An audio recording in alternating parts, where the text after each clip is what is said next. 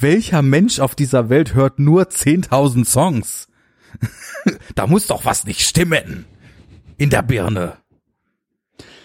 Smile doch mal, sagt Spotify zu mir. Oh, du weinst, dass du nur 10.000 Songs adden darfst. Let's put a smile on that face.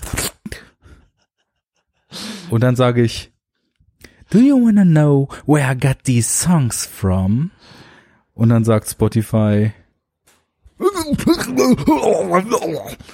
und dann sage ich, I once had an iTunes and the iTunes it was full of stolen stolen music and then I came to Spotify und jetzt sind wir drin. Und jetzt sind wir drin. War das das Intro? Hast du uns ein, ein, eine sanfte Überleitung von deinen Spotify-Querelen zu, zum Joker gebracht? Von meinem Rant. Ich glaube, ich muss mich mal als Gast bei Rant voll an einladen. Ich glaube, die nehmen dich Und- mit offenen äh, Ohren, Und- weil äh, Spotify und so. Ich habe schon gedacht, die zwei Sachen, die ich bei, also das fällt mir jetzt auf, die erste Sache, die ich bei Rant voll mal beranten könnte, wäre die Lebensgefahr, in der man jeden Tag als Fahrradfahrer schwebt mhm. und weil man Fahrrad fährt. Und das setzt hier dem Ganzen die Krone auf. Und wenn du dann dabei, während du dich mit dem Fahrrad totfährst, noch nicht mal in der Lage bist, deine 10.000 Mehr als 10.000 Lieblingssongs, dann ist doch was schief. Oder etwa nicht? Dann regiert das Chaos in dieser Welt. Arne, ich merke schon, deine Anspielung, dein Vokabular passt sich perfekt auf das Thema der Ausgabe hier an. Äh, ich könnte Ja. dich auch fragen, warum du eigentlich so ernst bist, aber du bist schon äh, heiter genug unterwegs. Du könntest mich auch fragen, warum ich eigentlich so viel erzähle die ganze Zeit. Den habe ich nicht verstanden. Den willst du nicht verstehen, ne? Wahrscheinlich nicht. Ich könnte, ich könnte dich fragen, ähm, ob du schon mal einen Zaubertrick gesehen hast, der einen Bleistift involviert. Und ich könnte dich fragen, wie spannend ein Zaubertrick ist, wenn der Zauberer schon während des Vorführens die ganze Zeit erklärt, was er da tut. Und dein Gesicht sagt, mir gefällt die Richtung nicht, in die das geht hier. Nicht so ganz, nee. Wo waren wir noch mal? Wer waren wir noch mal? Was machen wir hier eigentlich, Arne? Schönen guten Tag. Ich bin der Arne, eine Hälfte der Superhero Unit. Ah, jetzt weiß ich es wieder, ja. Ich bin der Christian, die äh, andere Ah. Hälfte der Superhero Unit. Okay, ich bin der Villain, du bist der Held. Ab und zu wechselt das. Mhm. Und äh, vor allem dann, wenn man es am wenigsten denkt, äh, kommt der Villain wieder durch. Ich glaube Wir heute, besprechen heute The Dark Knight. genau, da sind wir, glaube ich, eher ähm, schmusig unterwegs, oder? Weiß nicht. Übrigens, Also, jetzt zum Thema äh, Rand voll und man muss ja noch mal Luft ablassen, ne? Äh, Ja. Passt hier überhaupt nicht hin, aber lag mir noch auf der Zunge. Ich habe gesehen, dass du während deiner Urlaubszeit den Spider-Man gesehen hast, den neuen. Und Oh ich yeah. habe mich selten so über mein Telefon auf meinem Telefon geärgert, als ich die Letterboxd-App aufgemacht habe und das Poster des Filmes sehe, dein Letterboxd-Name darunter und weder ein Stern noch die Strichelchen für ein Review sehe und dachte mir, das kann der doch nicht ernst meinen. Der Hast kann sich doch nicht mein Lieblingsfilm des vergangenen Jahres zu Gemüte führen, ohne auch nur einen Satz dazu zu sagen. Aber hast gut, du denn meinen Tweet nicht gesehen? anscheinend nicht. Okay, pass auf. Das passt ja jetzt sogar thematisch zur Superhero Unit. Jacker Monkey twitterte. Und das ist besonders spannend für die Hörer, wenn man sowas in der Historie sucht. So, Jacker Monkey twitterte vor einigen Tagen. Ich war allerdings nicht mehr im Urlaub, das muss ich sagen. Ach so. Ähm, Ich dachte, das war so irgendwo äh, am Strand das iPad Nee. auf den Bauch gelegt und dann nee, nee, erstmal nee, Spider-Man. den habe ich schon hier also auf entsprechenden Abspielgeräten, die dem Ganzen auch angemessen sind, geschaut. Na gut. Ich war schon wieder zwei Wochen im Game. Okay. Und vor vier Tagen twitterte Jackamonkey, habe gerade Into the Spider-Verse gesehen. Soweit bin so gut. vollkommen, Ja. bin vollkommen baff. Wie Aha. ein Film mit Farben, Ideen, Tempo und allem. Sonst so Überquellen mich aber gleichzeitig Nein, nein, nein, nein, nein, nein, nein, nein, nein, nein, nein, nein, nein, nein, nein. Die, die letzte Hälfte des Tweets will ich gar nicht mehr lesen. Die will ich gar nicht mehr hören. Die erste Hälfte hat mir gut Mich aber gefallen. gleichzeitig null überfordern kann. Ach so. Ganz großes Fest und der erste Superheldenfilm seit Jahren, Klammer auf, Ausrufezeichen, Klammer zu, der sich von öden Formeln frei macht. Weißt du, das Schöne ist ja, äh, falls Leute jetzt hier in die Sendung stolpern und sich fragen, wer wir beiden Eierköpfe eigentlich sind und was wir hier eigentlich so tun. Wir reden einmal im Monat über Superheldenfilme, um dieses Filmgenre durch die Zeit zu verfolgen. Wir sind jetzt im Jahr 2008 angekommen bei The Dark Knight. Wir werden irgendwann im Jahr 2018 ankommen, um diesen Film zu besprechen. Und ich glaube, dass auf dem Weg dahin dieser Film des Öfteren für dich noch so ein Motivationsschub sein wird, durchzuhalten, weiterzumachen und äh, irgendwann auch über den sprechen zu können. Das wird wohl tatsächlich so sein. Ich hangel mich ja, ich hatte mich ja vorhin schon als Villain bezeichnet, ich hangel mich ja tatsächlich an so Aussichten in die Zukunft dran lang. Ne? Mhm, mhm. Ähm, wir kommen mal dazu, wie die Aussicht auf heute war später, weil wir werden ja sicherlich auch ein bisschen unsere Historie beleuchten. Dann ist so einer der leuchtenden Pfeiler ist zum Beispiel Watchmen. Mhm. Der auch bald dran Und, ist. Äh, ja, genau.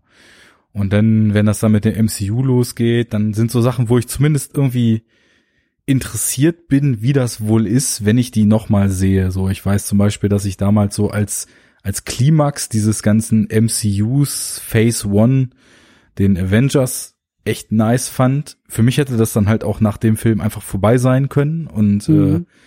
Nicht irgendwie zur endlosen Soap werden. Naja, und dann äh, allein schon, weil die Diskussionen halt mindestens vier Stunden gehen werden und wir uns massiv die Köpfe einhauen werden auf die beiden Snyder Supermans. Ja, Ähm, und das ist jetzt wirklich auch einer der Filme, wo ich sage, weil der noch kommt, wird mir das in den, in den dunkelsten Stunden und in den schwersten Momenten wird mir das Kraft geben, etwas, worauf ich hinarbeiten kann. Weil der hat mir wirklich, ich habe den noch nicht bewertet, weil ich mir noch nicht sicher war, ob ich da tatsächlich die fünf von fünf zücke oder ob ich noch ein bisschen weniger gebe. Aber der hatte für mich alles, was diesem Genre mittlerweile meiner Meinung nach komplett abhanden gekommen ist, plus alles, was das Genre überhaupt noch nie hatte, aber eigentlich haben sollte, plus Kreativität, plus Freude, plus irgendwie coole Coming-of-Age-Aussagen und dabei diesen absolut abgedrehten Zeichenstil, diese vollkommen überladenen LSD-Montagen zwischendurch und so. Das war einfach äh, ein ganz großer Spaß und echt, äh, da muss ich sagen, der, der hat mir dann doch äh, viel, viel Auftrieb gegeben. Ähm, nicht so viel, dass ich dann im Kino direkt in Far From Home gerannt bin, aber war geil. ich äh, nehme mal das Stichwort dunkelste Stunde heraus Uh, Und verpacke es geblickt, mir in eine wunderbare Überleitung und sage, wir sind ja auch, wenn man so will, mit dieser Ausgabe und dem Titel, den wir hier besprechen, in einer dunklen Stunde, vielleicht eher zweieinhalb, aber du weißt, was ich meine, in einer dunklen Stunde unterwegs. Hm. Dunkel für das Genre, dunkel mit dem titelgebenden Superhelden, dunkel durch die kalten Hände Christopher Nolans. Wenn man so will. Aber dann doch ganz anders, als man denkt, wenn man das jetzt so Mhm. hört. Ich reise gerade gedanklich in frühe Second Unit Tage zurück und meine mich da zu erinnern, dass du da tatsächlich mal mit so Phrasen wie Lieblingsfilm und so um dich warfst. Äh, man, wir waren ja alle mal jung, ne? ja, genau. Also, ähm, ich habe mir im Vorfeld äh, ein paar Fragen gestellt, worüber ich eigentlich noch mit dir jetzt sprechen will, wenn wir The Dark Knight besprechen, weil der Film, äh, glaube ich, unumstritten, auch zwischen uns unumstritten, einer der wichtigsten Filme des Genres ist, einer der wichtigsten Superheldenfilme aller Zeiten, ein sehr, sehr wichtiger Actionfilm dieses Jahrtausends. Also ein großer Titel, über den viel gesagt wurde, über den die Superlative immer mal wieder ausgepackt wurden, der auch elf Jahre später in meinen Augen immer noch sehr, sehr, sehr gut dasteht, der Filmgeschichte geschrieben hat, der Hollywood-Kino beeinflusst hat, der ähm, eine ganze Menge ähm, so auf dem Kasten hat, aber über den halt auch schon so viel gesagt wurde. Ich weiß nicht, wie es dir geht. Ich weiß nicht, ähm, ob du irgendwie, ich will nicht sagen Probleme, aber ob du vielleicht ein paar Fragezeichen hattest, wie wir eigentlich diesen Film irgendwie anpacken sollen, so wie ich das hatte. Also sagen wir es mal so, ich halte ja immer von dieser ab und zu mal in Podcasts gedroppten Aussage, über den Film sei ja alles gesagt. Absolut nichts. Äh, da neigen auch ähm, zu so einer leicht ehrfürchtigen Art, äh, neigen so auch äh, teilweise enge Kollegen von uns zu, wo ich so denke, nee, äh, jede Rezension sagt wieder etwas über den Film und wenn ich mir jetzt einen Podcast anhöre, das ist dann so meine persönliche Hörersicht, dann gehört da auch immer 50 Prozent zu, dass ich halt die Hosts mag und möchte, dass die sich mit ihren Gedanken, und das ist egal, ob das Gedanken sind, die schon 12 Mal an anderer Ecke geäußert sind, dazu äußern, insofern go for it, so, das ist, das ist der eine Punkt. Auf der anderen Seite, ähm, habe ich tatsächlich auch gedacht, bevor ich ihn jetzt wieder geschaut habe, dass man sich wohl sicher eher so zum, zum einen an der kulturellen Rezeption und dem kulturellen Impact des Ganzen abarbeiten wird.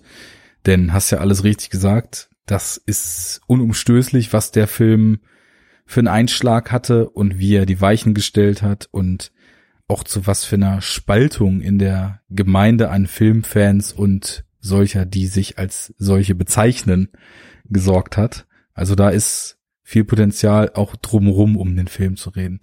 Ich habe aber, nachdem ich ähm, das gedanklich auch so ein bisschen mit der, oder ich nochmal zurückgerudert bin und in die Batman Begins Diskussion mich nochmal zurückversetzt habe, mhm. jetzt den Film geschaut habe, äh, viele Gedanken dazu habe, viele Gedanken, die ich auch früher nicht so zum Film hatte, habe, denke ich mal, das wird wahrscheinlich so eine etwas ausgeglichene Sache, weil ich finde, wir müssen bei dem Film schon irgendwie in dieser, an diesem persönlichen, ja, in der persönlichen Historie mit dem Film vielleicht erstmal anfangen, uns abzuarbeiten, weil mhm.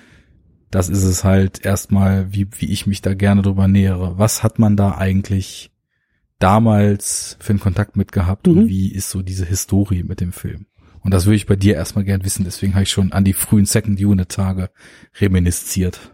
Äh, finde ich, finde ich, äh, finde ich eine sehr gute Taktik. Ähm, ich will aber trotzdem schon mal so zwei Pins äh, verstreuen für die Diskussion. Ich will vor allen Dingen auf einen Punkt ähm, vielleicht auch erst zum Ende hin hinarbeiten. Ähm, ich würde, ich möchte sehr gerne versuchen, mit dir The Dark Knight so zu gucken oder so zu besprechen, auf die Punkte nochmal genauer zu achten, bei denen ich das Gefühl hatte, dass Christopher Nolan nachträglich mit seiner Fortsetzung The Dark Knight Rises, weil den hat er ja auch noch gemacht, ähm, und mit dieser Fortsetzung hat er in meinen Augen Dinge betont in der gesamten Trilogie, aber eben auch in The Dark Knight, also motivisch vor allen Dingen, auf die ich vorher so noch nie geguckt oder so geachtet habe. Also, ich will mit dir auch über The Dark Knight sprechen, nicht nur als diesen Meilenstein der Superheldenfilmgeschichte oder vielleicht auch unseres persönlichen Geschmacks, sondern eben auch in Verbindung mit Batman Begins und schon mal ein bisschen auf die Fortführung in The Dark Knight Rises äh, abzielend, weil ich doch glaube, dass Christopher Nolan andere Dinge mit seinem mit The Dark Knight vielleicht auch aussagen wollte, als uns allen vielleicht auch aufgefallen ist, als wir 2008 aus dem Kino gekommen sind und unter anderem auch ich gesagt habe, boah, geil, hast du das gesehen? Boah, geil. Ja, also es sind natürlich, also um nämlich deine Frage zu beantworten. Ich war damals im Kino. Ähm, ich kann mich dran erinnern, dass ich Batman Begins nicht im Kino gesehen habe, den eher aus dem Augenwinkel verfolgt hatte. Ähm, die gute oder die, die Lobeshymnen um, um den Film habe ich wahrgenommen und habe ihn dann später nachgeholt äh, im Heimkino und war dann natürlich perfekt äh, geeicht und gehypt, um dann The Dark Knight im Kino zu gucken und kann mich erinnern, äh, das muss relativ schnell gewesen sein, vielleicht so am Startwochenende oder so und ich war absolut begeistert und bin aus dem Kino gegangen und habe gesagt, so möchte ich bitte in Zukunft alle Superheldenfilme sehen, mit so einer Liebe zum Detail, mit so einem Gespür für die Vorlagen, mit so ähm, mit so einem Handwerk verbunden und mit so einem ähm, ja, mit so, mit, mit, mit so einem, mit so guter Qualität im Grunde genommen auch, ähm, dass ich wirklich, äh, ich war absolut begeistert und hin und weg von diesem Film. Und äh, bin mal gespannt, wie es dir damals ging. damals ging es mir auch so. Also ich habe, äh, haben wir auch bei Batman Begins drüber gesprochen. Ich habe den Vorgänger eben auch irgendwie zu Hause mal geguckt und auch anfangs nur so mit einem Auge und fand den auch irgendwie gar nicht so geil und das kam dann erst später, dass ich da so wirklich den Zugang gefunden hatte. Und dann lief der Film. Da hatte mich mein Enough Talk Kollege und äh, damals irgendwie Kumpel und DJ Kollege Fabi dann äh, ziemlich drauf gehypt und äh, kam aus dem Kino und war irgendwie nur am erzählen, boah, äh, hier der Hammer und ewig gequatscht und musste den angucken. Sondern war ich da drin und kam da ohne diese ganzen Gedanken zum Superhelden-Genre, die du gerade geäußert hast, einfach nur so aus so einer Thriller-Perspektive mit den Gedanken, boah, geil, raus. Ja. Und äh, hatte wirklich das Gefühl, der Film hat mich zweieinhalb Stunden in Sitz gepresst und bin da also mit absolut äh, absolut euphorisch irgendwie und äh, Höchstwertung und super gut mit, mit so einem Gefühl rausgekommen. Ja, und äh, dann habe ich den über die Jahre immer mal wieder gesehen. Das war jetzt das vierte oder fünfte Mal, ich weiß es nicht mehr genau. Ich glaube vierte Mal. Auch in großen Abständen. Also es war bei wie bei vielen Filmen so, die mich total flashen, dass ich es eher aufschiebe, sie nochmal zu gucken, als zu denken, oh, das muss ich sofort nochmal sehen weil ich so ein intensives Gefühl aus diesem ersten Mal mhm. schauen mitnehme, dass ich, wenn ich ihn nicht sofort nochmal gucke, so ein bisschen Angst kriege, dass er das beim zweiten Mal nicht mehr halten kann, was ich da beim ersten Mal hatte. Das ist so ein ganz gängiges Phänomen bei mir. Also ich habe teilweise auch wirklich Filme, die ich äh, die initial schon damals auf Moviepilot, jetzt Letterbox mit Maximalsternen und Punkten überhäuft habe, dann erstmal drei, vier Jahre nicht geguckt. So, ne? Das ist äh, so ein bisschen eigene Psychologie. Und was ich jetzt merke, oder was sich schon eine ganze Weile abzeichnet, das ging mit Inception los, der beim ersten Mal schauen einen ähnlichen Überwältigungseffekt auf mich hatte. Und dann in dem Rewatch von Batman Begins sich jetzt abgezeichnet hatte, wo ich ja schon so ein bisschen ins Mäkeln kam in unserer Folge dort. Und in ungeahnter Ausprägung geht es jetzt mit Dark Knight weiter, dass ich merke, dass also ich wahlweise mich, was meine Filmwahrnehmung und meinen Filmgeschmack betrifft, immer stärker von dem, was Nolan macht oder damals gemacht hat, wegbewege. Oder das, und das ist mir bei den drei Filmen eben extrem aufgefallen, dass die wirklich konsequent die, die Wirkung des ersten Mal Schauens und dann auch des, der späteren Schauens nicht mehr halten können. Also jeden dieser Filme, da habe ich so das Phänomen, die haben mich erst, also Batman Begins jetzt nicht, der hat mich beim zweiten Mal schauen dann umgehauen. Ich schaue die erneut und jedes Mal verlieren die so ein bisschen. Aber es ist nicht mal so, dass ich das dann auf so, naja, ganz so mega geil war es nicht, aber doch mhm. ziemlich gut äh, Level einpendelt sondern dass ich schon so beim dritten Mal schauen denke, ich bin vollkommen durch damit, der Film kann mir nichts mehr geben und nichts mehr erzählen, was ich nicht schon längst darin gesehen habe. Mir fallen immer mehr Sachen auf, wo ich mir denke, wie konnte ich denn das früher schauen? Und also Stichwort zum Beispiel diese ganze Erklärerei zwischendurch, die bei Batman Begins noch deutlich schlimmer ausgeprägt ist als hier, aber äh, und und das so so gar nicht bemerken, ähm, wie und ich mag eigentlich, also ich mag das Wort verkopft, weil ich selber manchmal verkopft bin, aber aus einem positiven verkopft dreht sich das für mich immer mehr in ein negatives verkopft. Und äh, wir sind tatsächlich, und jetzt kannst du die Ringglocke läuten, ich bin tatsächlich dieses Mal an einem Punkt angekommen, wo ich so massiv underwhelmed von The Dark Knight war, dass ich nach dem Schauen wirklich in den Grundfesten mich gefragt habe, ob ich es überhaupt noch für einen guten Film halte. Schade, dass die Leute dein Gesicht nicht sehen können. Wenn du hier schon die Boxmetapher aufmachst, dann würde ich sagen, erste Runde geht an dich, weil du völlig überraschend äh, tief in die Magengrube geboxt hast. Die Deckung war gar nicht oben. Äh, ich ich äh, warte auf die Glocke. Ich muss in die Seile zurück und äh, mich einmal kurz sammeln und äh, puh, spannend. Sehr, sehr, sehr, sehr, sehr spannend. Ähm, umso verwirrter bin ich, wie wir jetzt die Diskussion aufdröseln. Dann machen wir es vielleicht doch Ja. bei den offensichtlichen Dingen oder bei den Dingen, äh, bei, bei denen ich vielleicht schon das Gefühl habe, dass, ähm, dass äh, vieles gesagt wurde und ähm, äh, oder alles, na, ich glaube auch nicht, dass alles gesagt wurde, aber äh, der Joker. Der Joker ist auch elf Jahre später in meinen Augen immer noch ein ganz fantastischer Bösewicht. Ganz fantastisch besetzt, ganz fantastisch gespielt und ähm, das meine ich halt in der Verbindung zu den anderen Filmen und eben bei The Dark Knight Rises hat sich Nolan ja dazu entschieden, also ich glaube erstmal überhaupt, ich habe mich da jetzt nicht noch tiefer eingelesen, aber ich meine mich sehr gut zu erinnern, dass ähm, diese drei Filme, diese Dark Knight Trilogie, eine der wenigen äh, Ausnahmen auch im damaligen Hollywood ist, also nicht als Trilogie geplant oder gepitcht wurde, sondern äh, ich meine von Film zu Film gedacht und gearbeitet wurde. Also Mhm. ne, hatten wir ja letztes Mal auch so, als wir über, äh, als wir über Batman Begins gesprochen haben, ne, die, es ist ja auch äh, hinlänglich bekannt, dass Nolan derjenige war, der da beim Studio angeklopft hat und gesagt hat, ich will Batman machen und ich habe eine Idee und wir nennen das Ganze Reboot und wir fangen nochmal ganz von vorne an und äh, so, das war Nolan und das war nicht das Studio, das gesagt hat, irgendjemand muss uns hier ein Reboot zimmern, sondern die Bewegungsrichtung war ja eher eine andere.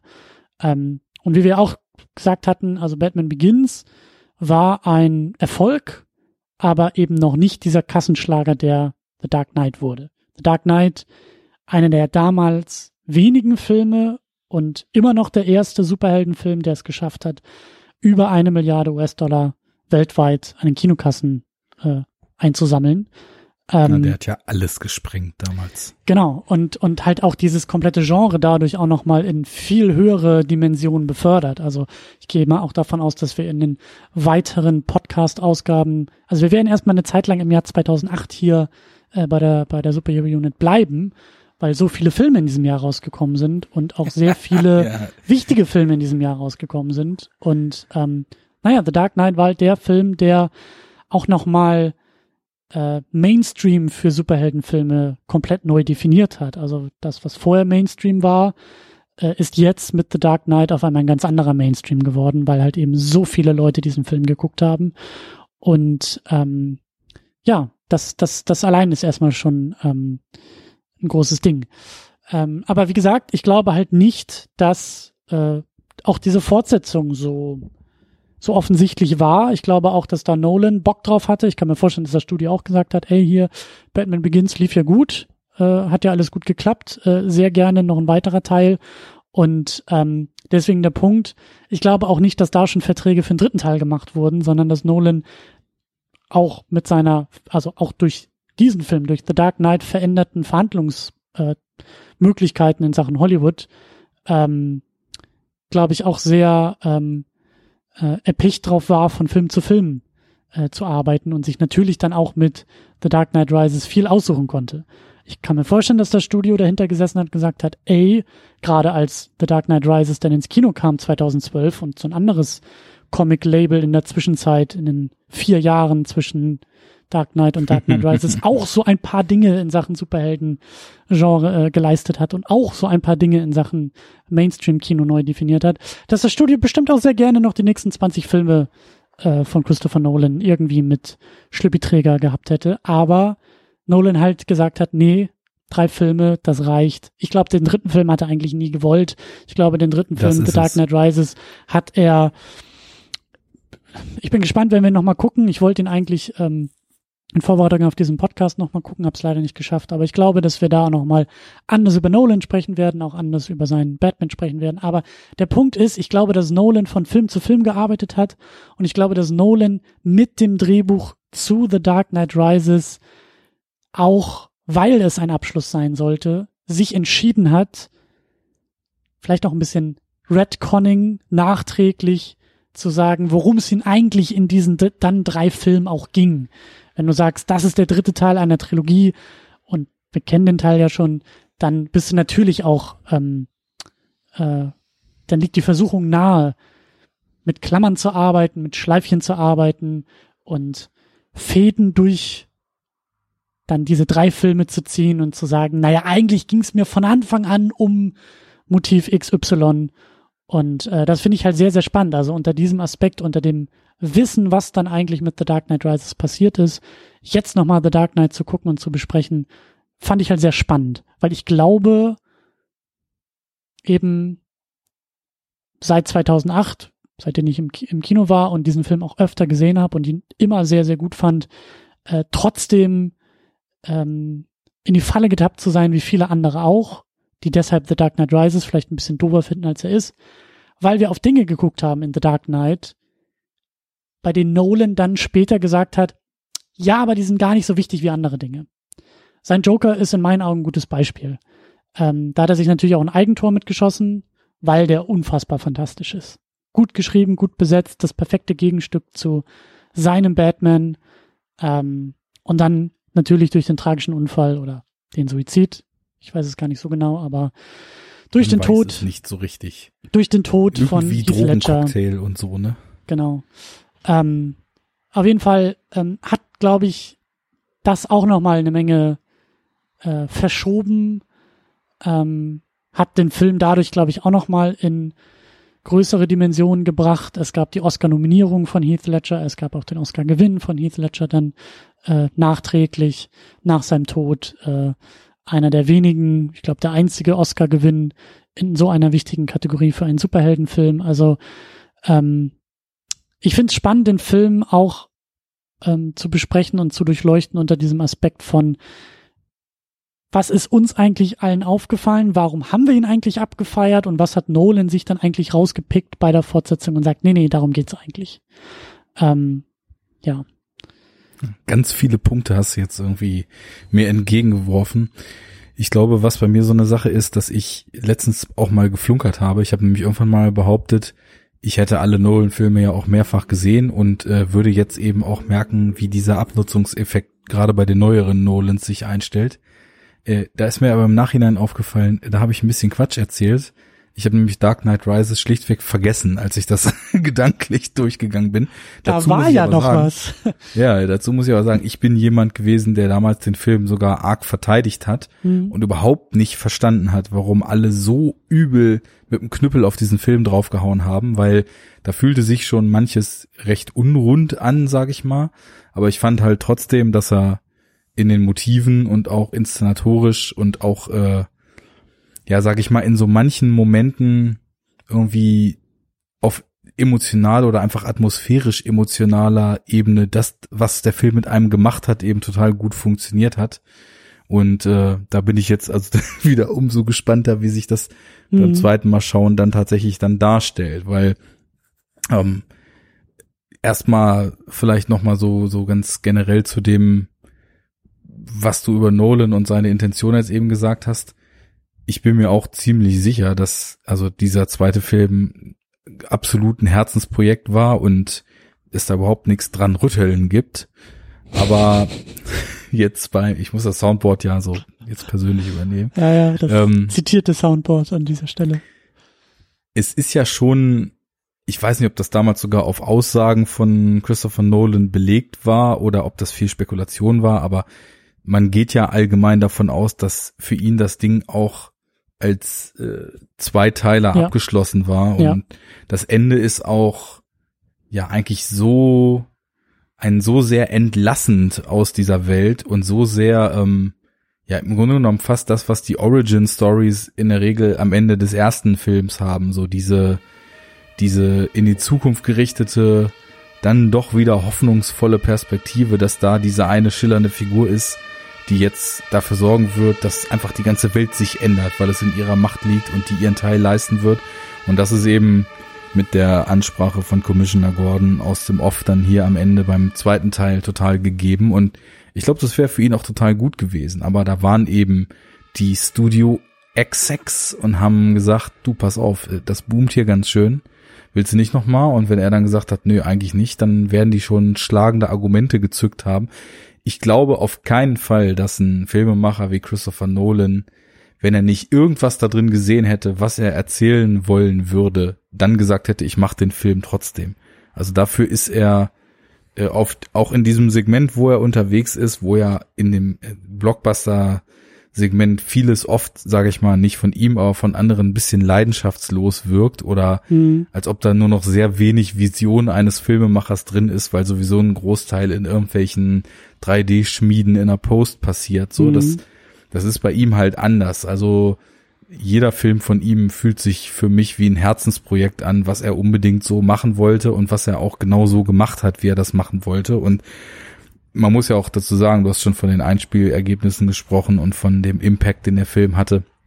Wir waren ja nicht die einzigen, die damit boah geil rausgegangen sind und gesagt haben, geilster Film ever und alles andere kann einpacken der hat ja Christopher Nolan absolut in den Olymp katapultiert. Also ja. klar, Batman Begins war auch beliebt, aber ich habe das zumindest damals so empfunden, als ob das eher so ein Slow Burner war, der dann retrospektiv durch den Dark Knight Hype nochmal Aufwind bekommen hat. Dann hieß es ja, ah, die beiden Batman-Filme und dann hat er die Fingerübung Batman Begins und jetzt der große Dark Knight. Äh, das hat natürlich den Vorgänger auch nochmal mit auf den Schirm geholt. Er hat ja auch dazwischen dann noch Prestige gemacht und äh, ja, hat sich dann im Endeffekt durch Dark Knight ja auch die Freiheit eingekauft, wirklich alles zu machen können, was er will. Irgendwie in drei Erzählebenen verschwurbelte Filme über Traumvisionen und dann hat ja. er halt eben vielleicht auch gesagt, okay, das ist der Trade-off, jetzt mache ich euch noch euren Batman-Film, jetzt überlege ich mir, was mich daran noch reizt.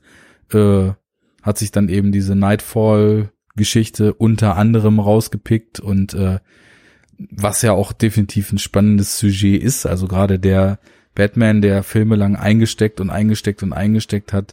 Was passiert denn, wenn der jetzt plötzlich doch besiegbar ist und wenn da jetzt jemand kommt, der ihm doch gewachsen oder sogar überlegen ist? Also da ist schon Herzblut drin und deswegen ähm, finde ich diese Aussagen, naja, Nolan wollte den ja gar nicht machen, er wollte sich nur verdienen, dann Interstellar machen zu dürfen finde ich immer so ein bisschen flach und nicht so, weit genug gedacht. Also so so so hart würde ich da auch nicht ins Gericht gehen. Nee, also das, meine ich auch nicht, dass du es mhm. jetzt gesagt hast, sondern das das ist etwas, was man oft hört in den Diskussionen um Dark Knight Rises, dass da gesagt wird, naja, auf den hatte Nolan ja eigentlich keinen Bock. Und, den hat er ja nur gemacht, äh, damit er vorher Inception und danach Interstellar machen darf. So und das glaube ich nicht. Also das ist, der ist äh, natürlich, das ist halt dann, äh, auch wenn ich finde, dass und ich habe ja jetzt eben nun sehr drastisch eröffnet äh, mit meiner, mit meinen neuen Erkenntnissen zu diesem Film hier jetzt.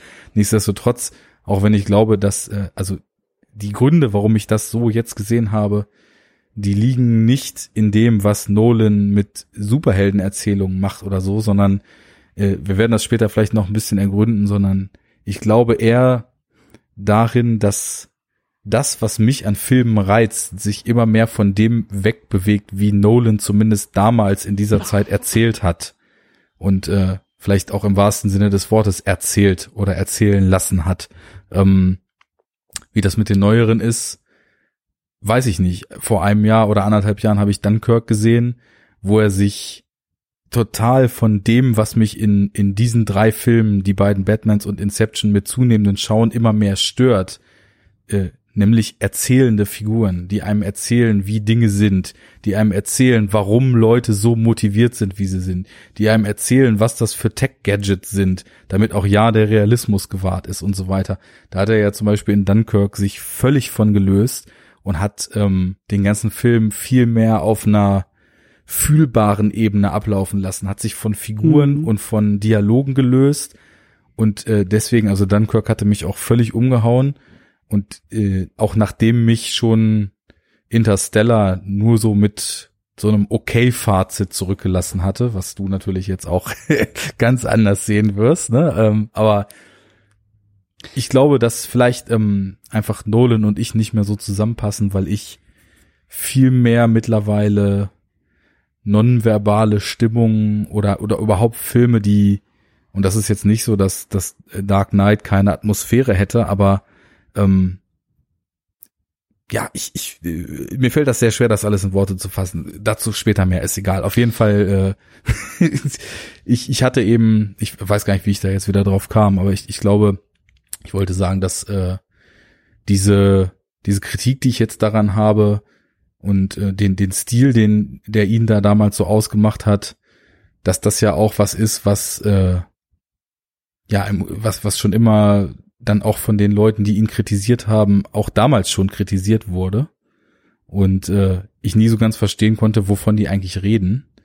Aber jetzt es eben umso mehr verstehen kann.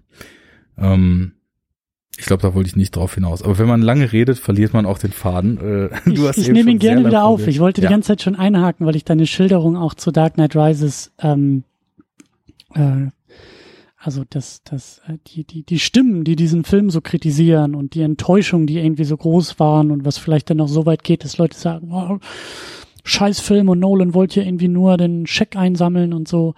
Ähm, da wollte ich ein bisschen einhaken, weil ich glaube, dass diese, also ich würde, ich würde hoffen, dass wir mit unserer Besprechung jetzt zu The Dark Knight eine Einladung aussprechen können und vielleicht ein paar Hilfestellung geben können, worauf es bei The Dark Knight Rises vielleicht auch noch mal ein bisschen zu achten gilt.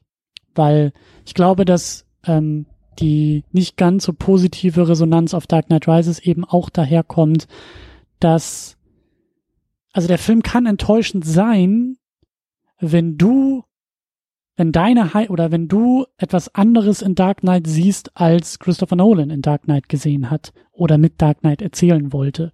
Das ist ja so das Riesen, die, die Riesenthese, die ich hier aufstellen will. Und vielleicht können wir da auch schon mal ein bisschen konkret einhaken und dann kann ich ein bisschen untermauern, was ich meine.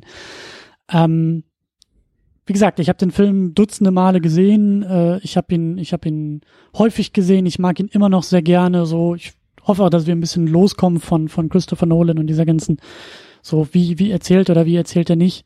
Ich find's halt immer wieder interessant, wie viel ich eigentlich von The Dark Knight vergesse. und an was ich mich eigentlich erst bei jeder Sichtung wieder erinnern muss. Was ja auch in diesem Film drin ist. Bestes Beispiel das Ende, ja. Nur weil er den Joker schnappt, ist der Film noch nicht vorbei. Ach ja, da kommt ja noch was. Der Film ist also der Film selbst, aber eben auch der Diskurs um den Film ist, glaube ich, so stark vom Joker überschattet, vom Casting, von der Performance, von den Momenten, von den Set Pieces, dass es halt leicht ist, alles andere zu übersehen und zu vergessen. Und das aber, glaube ich, Dinge sind, auf die sich Nolan dann später mit Dark Knight Rises zurückbesinnt, weil er weiß, er kann den Joker halt nicht nochmal hier irgendwie ausspielen. Also nimmt er andere Dinge, die auch in The Dark Knight drin sind, die aber, glaube ich, schnell in Vergessenheit geraten. Wie zum Beispiel die Tatsache, dass er seinen Film eröffnet mit, ich will nicht sagen Dekonstruktion, aber zumindest führt er das Motiv fort des Symbols. Das, was Bruce Wayne in Batman Begins sagt, ist sehr, sehr wichtig und eigentlich auch das zentrale, eines der zentralen Motive durch die gesamte Trilogie. Bruce Wayne sagt zu Alfred, äh, begründet sein Batman ähm, zu Alfred, weil er sagt, äh, ich will, ich will inspirieren, ich will, ich will Hoffnung schaffen, ich will diesen Ort Gotham City verbessern. Und das kann ich nicht als Bruce Wayne, das kann ich nicht als einzelner Mann. Ich bin fehlbar, ich brauche ein Symbol, ich brauche etwas Größeres, ich brauche etwas mit Strahlkraft. Und deshalb dieses Fledermauskostüm, deshalb diese ganze Geschichte äh, als Batman. Und ähm, haben wir auch in einer, in einer Ausgabe drüber gesprochen, haben wir auch äh, dargelegt. Ähm, und jetzt eröffnet Dark Knight mit Batman-Imitatoren, die in einer Tiefgarage irgendwelchen, ich meine, abgesehen von der Joker-Szene, die überspringen wir kurz mal, aber danach geht's weiter in der Tiefgarage mit äh, irgendwelchen Leuten in irgendwelchen Batman-Kostümen, die die Pumpgun rausholen und einen Deal von Scarecrow mit irgendwelchen anderen Gangstern ähm, dingfest machen wollen. Und dann taucht erst Batman auf, der gleichzeitig äh, die Situation retten will, aber eben auch damit zu kämpfen und zu knabbern hat, dass da irgendwelche äh, Nachahmer unterwegs sind, auf die er sich gar nicht eingestellt hat. Das war eigentlich nicht Teil des Plans. Das hat er eigentlich nicht gemeint, als er in Batman Begins noch gesagt hat, ich will die Leute inspirieren. Kannst du dich an die Szene erinnern? Ich kann mich an die Ansprache mit dem Inspirieren jetzt erst wieder erinnern, wo du sie genannt hast. Mhm. Ich glaube, mir geht's ein bisschen ähnlich, nur nicht in Bezug auf Dark Knight, sondern auf Batman Begins, dass jedes Mal, wenn ich den wieder gucke, mir auffällt, dass zwischen äh, am Anfang einer Keilerei im Schlamm auf dem Markt mhm. und dann Ninja-Kram und dann irgendwann Scarecrow, der Leuten irgendwie Zeug ins Gesicht schiebt und dann am Ende in einem brennenden Arkham alles weg ist. Und da gehören dann eben auch die Dialoge zwischen ihm und Alfred dazu. Ich weiß es aber jetzt wieder und das ist natürlich auch eine schöne Beobachtung. Ähm, reden wir gleich nochmal drüber. Ich will nämlich noch auf eine Sache, die du vorher gesagt hast, eingehen. Du meintest, du, du hoffst, dass wir so ein bisschen von diesem, wie erzählt Nolan und äh, wie werten wir das wegkommen. Wie wir das werten, gerne, weil äh, mhm. wir sprechen ja hier vor allem äh, drüber, wie, wie Superhelden-Thematik und so weiter in dem Film eben eingefangen ist, um das eben ganz auch in unserer Reihe hier zu positionieren, in unserem Format. Aber ich glaube, wir werden nicht davon, wie er erzählt, wegkommen, weil wie er erzählt und welchen Ansatz er hier für einen Superheldenfilm noch viel stärker als in Batman Begins wählt, ist, glaube ich, eins der elementaren Probleme, warum der Film bei mir nicht mehr klickt. Und ich nenne das ganz bewusst so, weil ich glaube, dass ähm, einfach ich so ein ich so ein Rezeptionsproblem mittlerweile mit der Art habe. Und zwar, äh, ich glaube, wenn ich es runterbrechen müsste, völlig unabhängig davon, was er inhaltlich erzählt, dann ist sein Ansatz, speziell jetzt hier in Dark Knight, ganz, ganz vor allem steht die Frage, was wäre, wenn wir diese ganze Comic-Geschichte und diesen ganzen Batman und diese ganze Gotham-Sache jeglicher comichaften Fantastik berauben mhm. und das Ganze vollkommen rational, vollkommen mhm. realistisch und ähm, eben dadurch auch in der Gefahr ist, regelrecht karg äh, umzusetzen in im Jetzt in einer Welt, die in der Erzählung absolut unserer eigenen entspricht, die, die so gut wie gar keine Elemente hat, die es in unserer Welt so nicht geben könnte. Und wenn, versuchen wir selbst für diese Elemente irgendwie eine, eine rationale, weltliche Erklärung zu finden, so wie zum Beispiel Gadgets zu erklären oder seine Ausrüstung auf Military zurückzuführen. Und das ist so die Grundprämisse, das, das allerbasalste, worauf äh, vom ganzen Setup her der Film für mich basiert. Also diese, diese Frage, was wäre, wenn es Batman in einer Welt, die 100% unsere Welt ist, geben würde. Wie würde das aussehen? Wie könnte das vonstatten gehen? Und vor allem auch, was für Menschen oder was für vermeintliche Feinde würden sich ihm in den Weg stellen?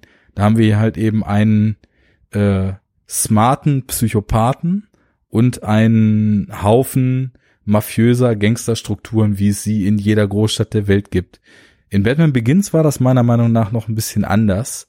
Da hat er zwar auch, habe ich ja damals schon ein bisschen kritisiert, auch diesen Drang, alles, was er da zeigt, auf so eine vermeintlich weltliche Ebene runterzuholen und, und realistisch rationale Ebene runterzuholen, erlaubt sich aber in seinen Bildern, in seinem World Design und auch in gewissen Elementen dieser Handlung, sowas wie der League of Shadows und so weiter, ähm, zumindest noch so etwas wie, und das fand ich sehr positiv rückwirkend und auch im direkten Vergleich, so eine gewisse Restunerklärbarkeit und so eine gewisse Mystik zuzulassen, so dass also in dieser Welt gibt es zumindest weit in der Ferne in den asiatischen Gebirgen gibt es irgendwelche Dinge, die nicht wie die ganzen Tech Gadgets und nicht wie die Hochbahn in Gotham City und nicht wie die Gangster-Syndikate auf Anhieb rational zu begreifen sind. Ähm, und das gibt es hier, also belehr mich eines Besseren, aber wie ich finde, überhaupt gar nicht mehr. Also es gibt, es ist wirklich, der Film ist meiner Meinung nach, wenn man jetzt wirklich genre-theoretisch die Superhelden da mal weglässt, ist das ein hundertprozentiger, rein rassiger Thriller. Also der hat mit fantastischen Elementen, mit Fantasy, mit irgendwelchen Science-Fiction-Elementen, also allem, womit das Superhelden-Genre sonst so gerne anbandelt und sich kreuzt und sich vermischt und verwurstelt und irgendwie große Mashups und, und große Bastarde formt, hat er gar nichts mehr zu tun, sondern ähm, er holt das alles und das ist ja ein Ansatz und das ist auch der Grund, warum für mich völlig unabhängig jetzt von meiner Rezeption und von äh, dem Pups, der mir vielleicht gestern quer hing, als ich den mal wieder geguckt habe, ähm, der das Ganze natürlich auf eine völlig einzigartige Weise in dem Genre positioniert und ähm, ein bis dato in dieser Konsequenz noch nicht umgesetztes Konzept uns vornimmt. Äh, Aber für mich war es eben auch so, dass aufgrund dieser extremen Runterbrechung auf, sage ich mal, nüchterne Facts und, und unsere Welt, ähm, die, die Komponente, die einen dabei mitreißen kann, ist halt diese Durchtriebenheit des Jokers, aber mir fehlte ganz oft und über ganz weite Strecken total so dieser Sense of Wonder. Ich weiß da kein deutsches Wort für, ne? Ähm, der ist zwischendurch halt spannend und zwischendurch ist er auch äh, bewegend in gewisser Weise dann und ähm, dann auch mal wieder nicht, aber so dieses, also ich, ich merke halt ähm, im Laufe der Zeit, so, also als wir angefangen haben mit diesem, mit diesem Superhero Unit Format, ist genau das für mich das Nonplusultra gewesen. Ne? Also ich habe, warum ist nicht jeder Film so wie The Dark Knight, diese ganze bunte Kasperei raus mhm. und einfach ernstzunehmendes Kino machen? Und ich merke, dass ich einfach so in meinem Gesamtfilmverständnis, ich, ich will überhaupt, ich will eigentlich gar nicht unsere Welt in Filmen mehr sehen. Das interessiert mich oft überhaupt nicht. Ich habe nichts gegen gutes Drama, aber ich will, merke ich immer mehr, ich will in Filmen Dinge sehen, die es in dieser Welt so nicht geben kann. Und das meint nicht, dass ich irgendwie, wie ich jetzt gerade im Endgame-Trailer äh, oder Ausschnitt bewundern durfte, irgendwelche aus World of Warcraft rausgeschnittenen Pixelschlachten sehen möchte und buntes Licht noch und nöcher, sondern eher so auf so einer Gefühlsebene, so Dinge, die sich, die sich besonders und ungewöhnlich anfühlen. Und äh, das ist einfach so vielleicht so die die Grundsache, die die mir emotional auch wenn ich, da gehe ich ja völlig mit bei dem, was du gesagt hast, äh, Heath Ledger hier natürlich klasse finde und äh, immer wieder denke, man, man kann sich kaum dran satt sehen, was er da abzieht. Ähm, mhm. Fehlt mir gerade das, was mir früher überall sonst zu viel war, fehlt mir jetzt langsam hier, weil meine Rezeption sich irgendwie stark ändert, so was solche oder verändert hat schon, was solche Filme betrifft. Ich kann Oder das nach, ich kann das nachvollziehen. Also ähm, gegen das Argument, ähm, was ich da so raushöre, also was ich auch zuerst rausgehört habe, Nolan plottet seine Filme so stark. Bei Nolan, also gerade bei dem Nolan im Jahr 2008, ich bin der Meinung, mit Interstellar und mit Dunkirk ist er da auch mal ein bisschen von weggekommen und hat ein bisschen mehr versucht, auch offensichtlich emotionaler zu erzählen. Aber mhm. hier ist er wirklich sehr, sehr plotorientiert mit seinem mhm. Film. Also die großen Zeit für große Emotionen, sei es jetzt der Figuren, sei es jetzt auch große Emotionen, die vielleicht bei uns beim Zuschauen entstehen. Da ist er jetzt nicht großartig dabei. So, das würde ich auch sagen. Nein, nein, ähm, nein, nein. Das, das würde ich nicht sagen. Ich glaube, er hat, und das ist, das ist äh, eine ziemlich krasse Erkenntnis, die ich jetzt so habe, oder eine, eine, eine Meinung oder eine, eine Idee von, von dem Film, die ich jetzt so gekriegt habe ich glaube, dass er, was das Scripting und die, die zeitweisen Dialoge so betrifft, und ich werde auch gleich ein Beispiel geben, irgendwie in diese Wucht dessen, was er da erzählt, zeitweise nicht genug Vertrauen hat. Das ist total mhm. krass. Also zum Beispiel nehmen wir mal die allererste Szene, die du eben übersprungen hast, ne? Wir, wir haben erst so ein schönes Heat-Zitat im Score, wir haben diesen Bankraub, äh, mhm. Wir haben die Entwicklung dieses Bankraubs, pulsierender Score und so weiter. Und dann kommt irgendwann der krasse Auftritt des Jokers, als dann klar wird, ähm, der sechste oder siebte Mann mit Maske ist dann der Joker. Und anstatt der den Busfahrer dass er, töten soll. Ja, genau. Anstatt dass er dann, ähm, also er, er, er fängt die Szene an und relativ bald geht das los, dass diese Schergen, die da die Bank ausrauben, sich die ganze Zeit während des Bankraubs darüber unterhalten, wie krass dieser Typ, der Joker ist und dieser Mythos und das soll ja der heftigste von allen sein und so weiter. Und das ist was, wo ich also jetzt so gemerkt habe, dass mich das nicht nur, dass ich das nicht nur unnötig finde, sondern dass ich das, dass mich das aktiv stört, weil Wow. diese, Fi- diese Figur ist, diese Figur hat allein schon in der Darstellung von Heath Ledger hat die eine unglaubliche Wucht. Also jede, jede Mimik, jede Körperbewegung von ihm trifft dich in irgendeiner Art und Weise.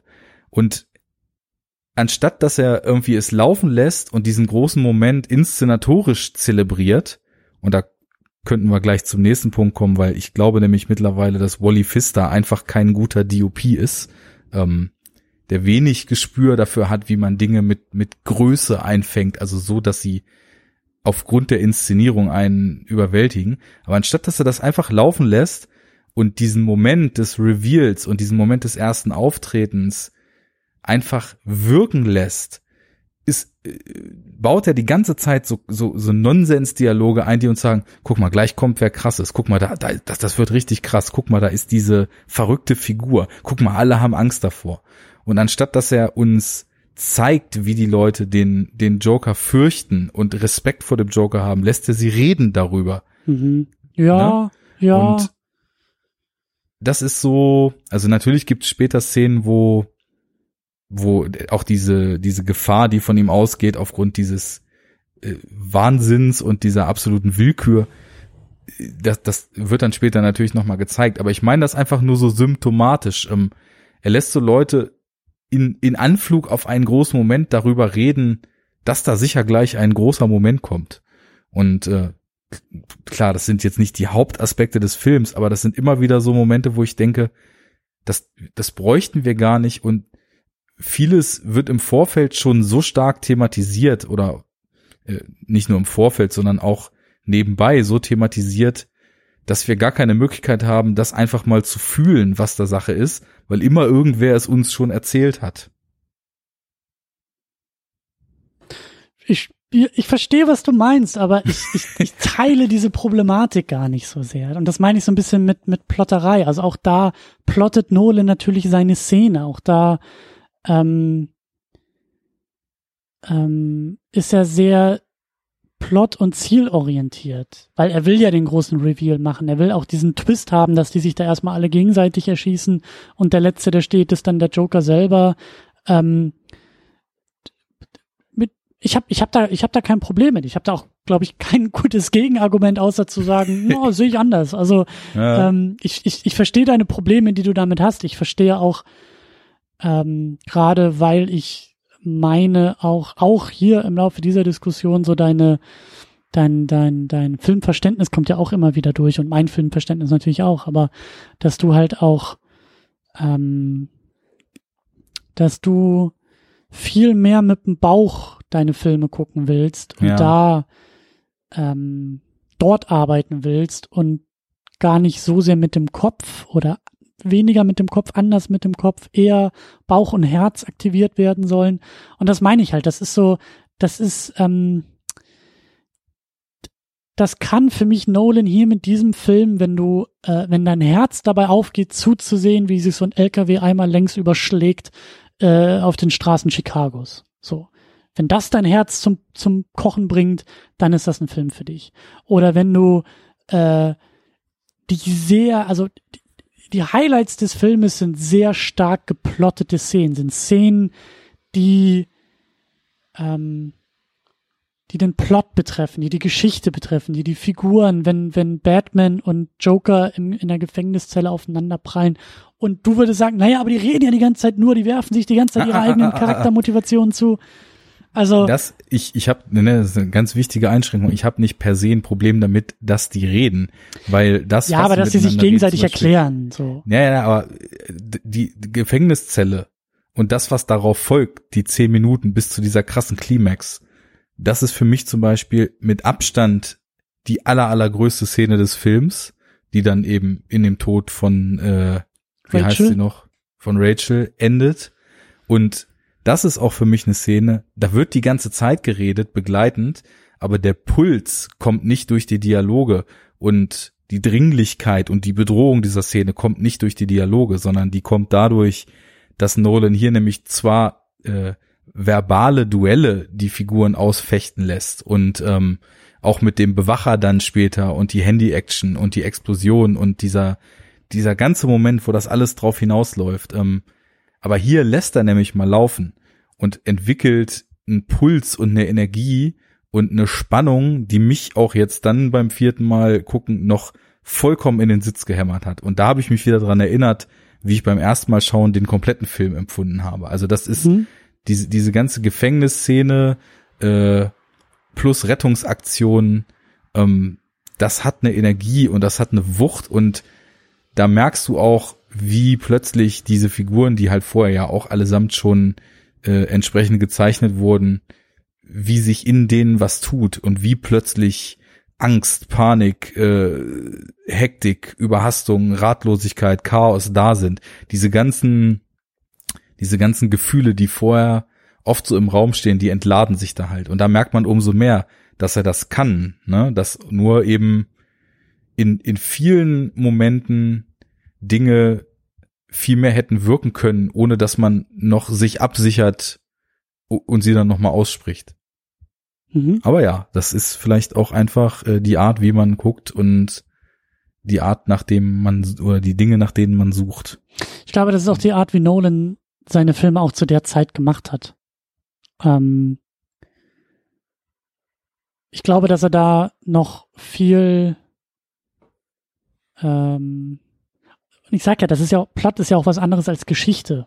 Ja, also ja. Geschichte sind Motive, sind Stimmung, all sowas. Plot ist wirklich nur und dann und dann und dann und dann und dann und daraus folgt und dann kommt der Twist und das resultiert zu dem. Und ich glaube, dass Nolan da zu der Zeit und dann eben auch mit Inception danach, der motivisch auch noch ganz andere Ebenen, äh, glaube ich, einnehmen kann als als, äh, glaube ich, ähm, für viele so so abgespeichert. Aber ich glaube, ich, ja, ich glaube, dass Nolan da auch vielleicht noch mehr an am Spektakel auch irgendwie ähm, interessiert war als also Spektakel. Er macht immer Spektakel, aber eben auch sich mehr auf das Spektakel irgendwie stützt und ähm, ich glaube auch, dass das Spektakel auch mehr in Erinnerung geblieben ist und und und eben also zumindest mir auch damals mehr die Socken ausgezogen hat als das eben, was ich, was ich jetzt sehe. Und ich will, ich will eben auch in die Richtung kommen, weil, wie gesagt, ich habe doch auch noch ein paar andere Sachen, glaube ich, jetzt bei der Sichtung gesehen. Worum geht's eigentlich in dem Film?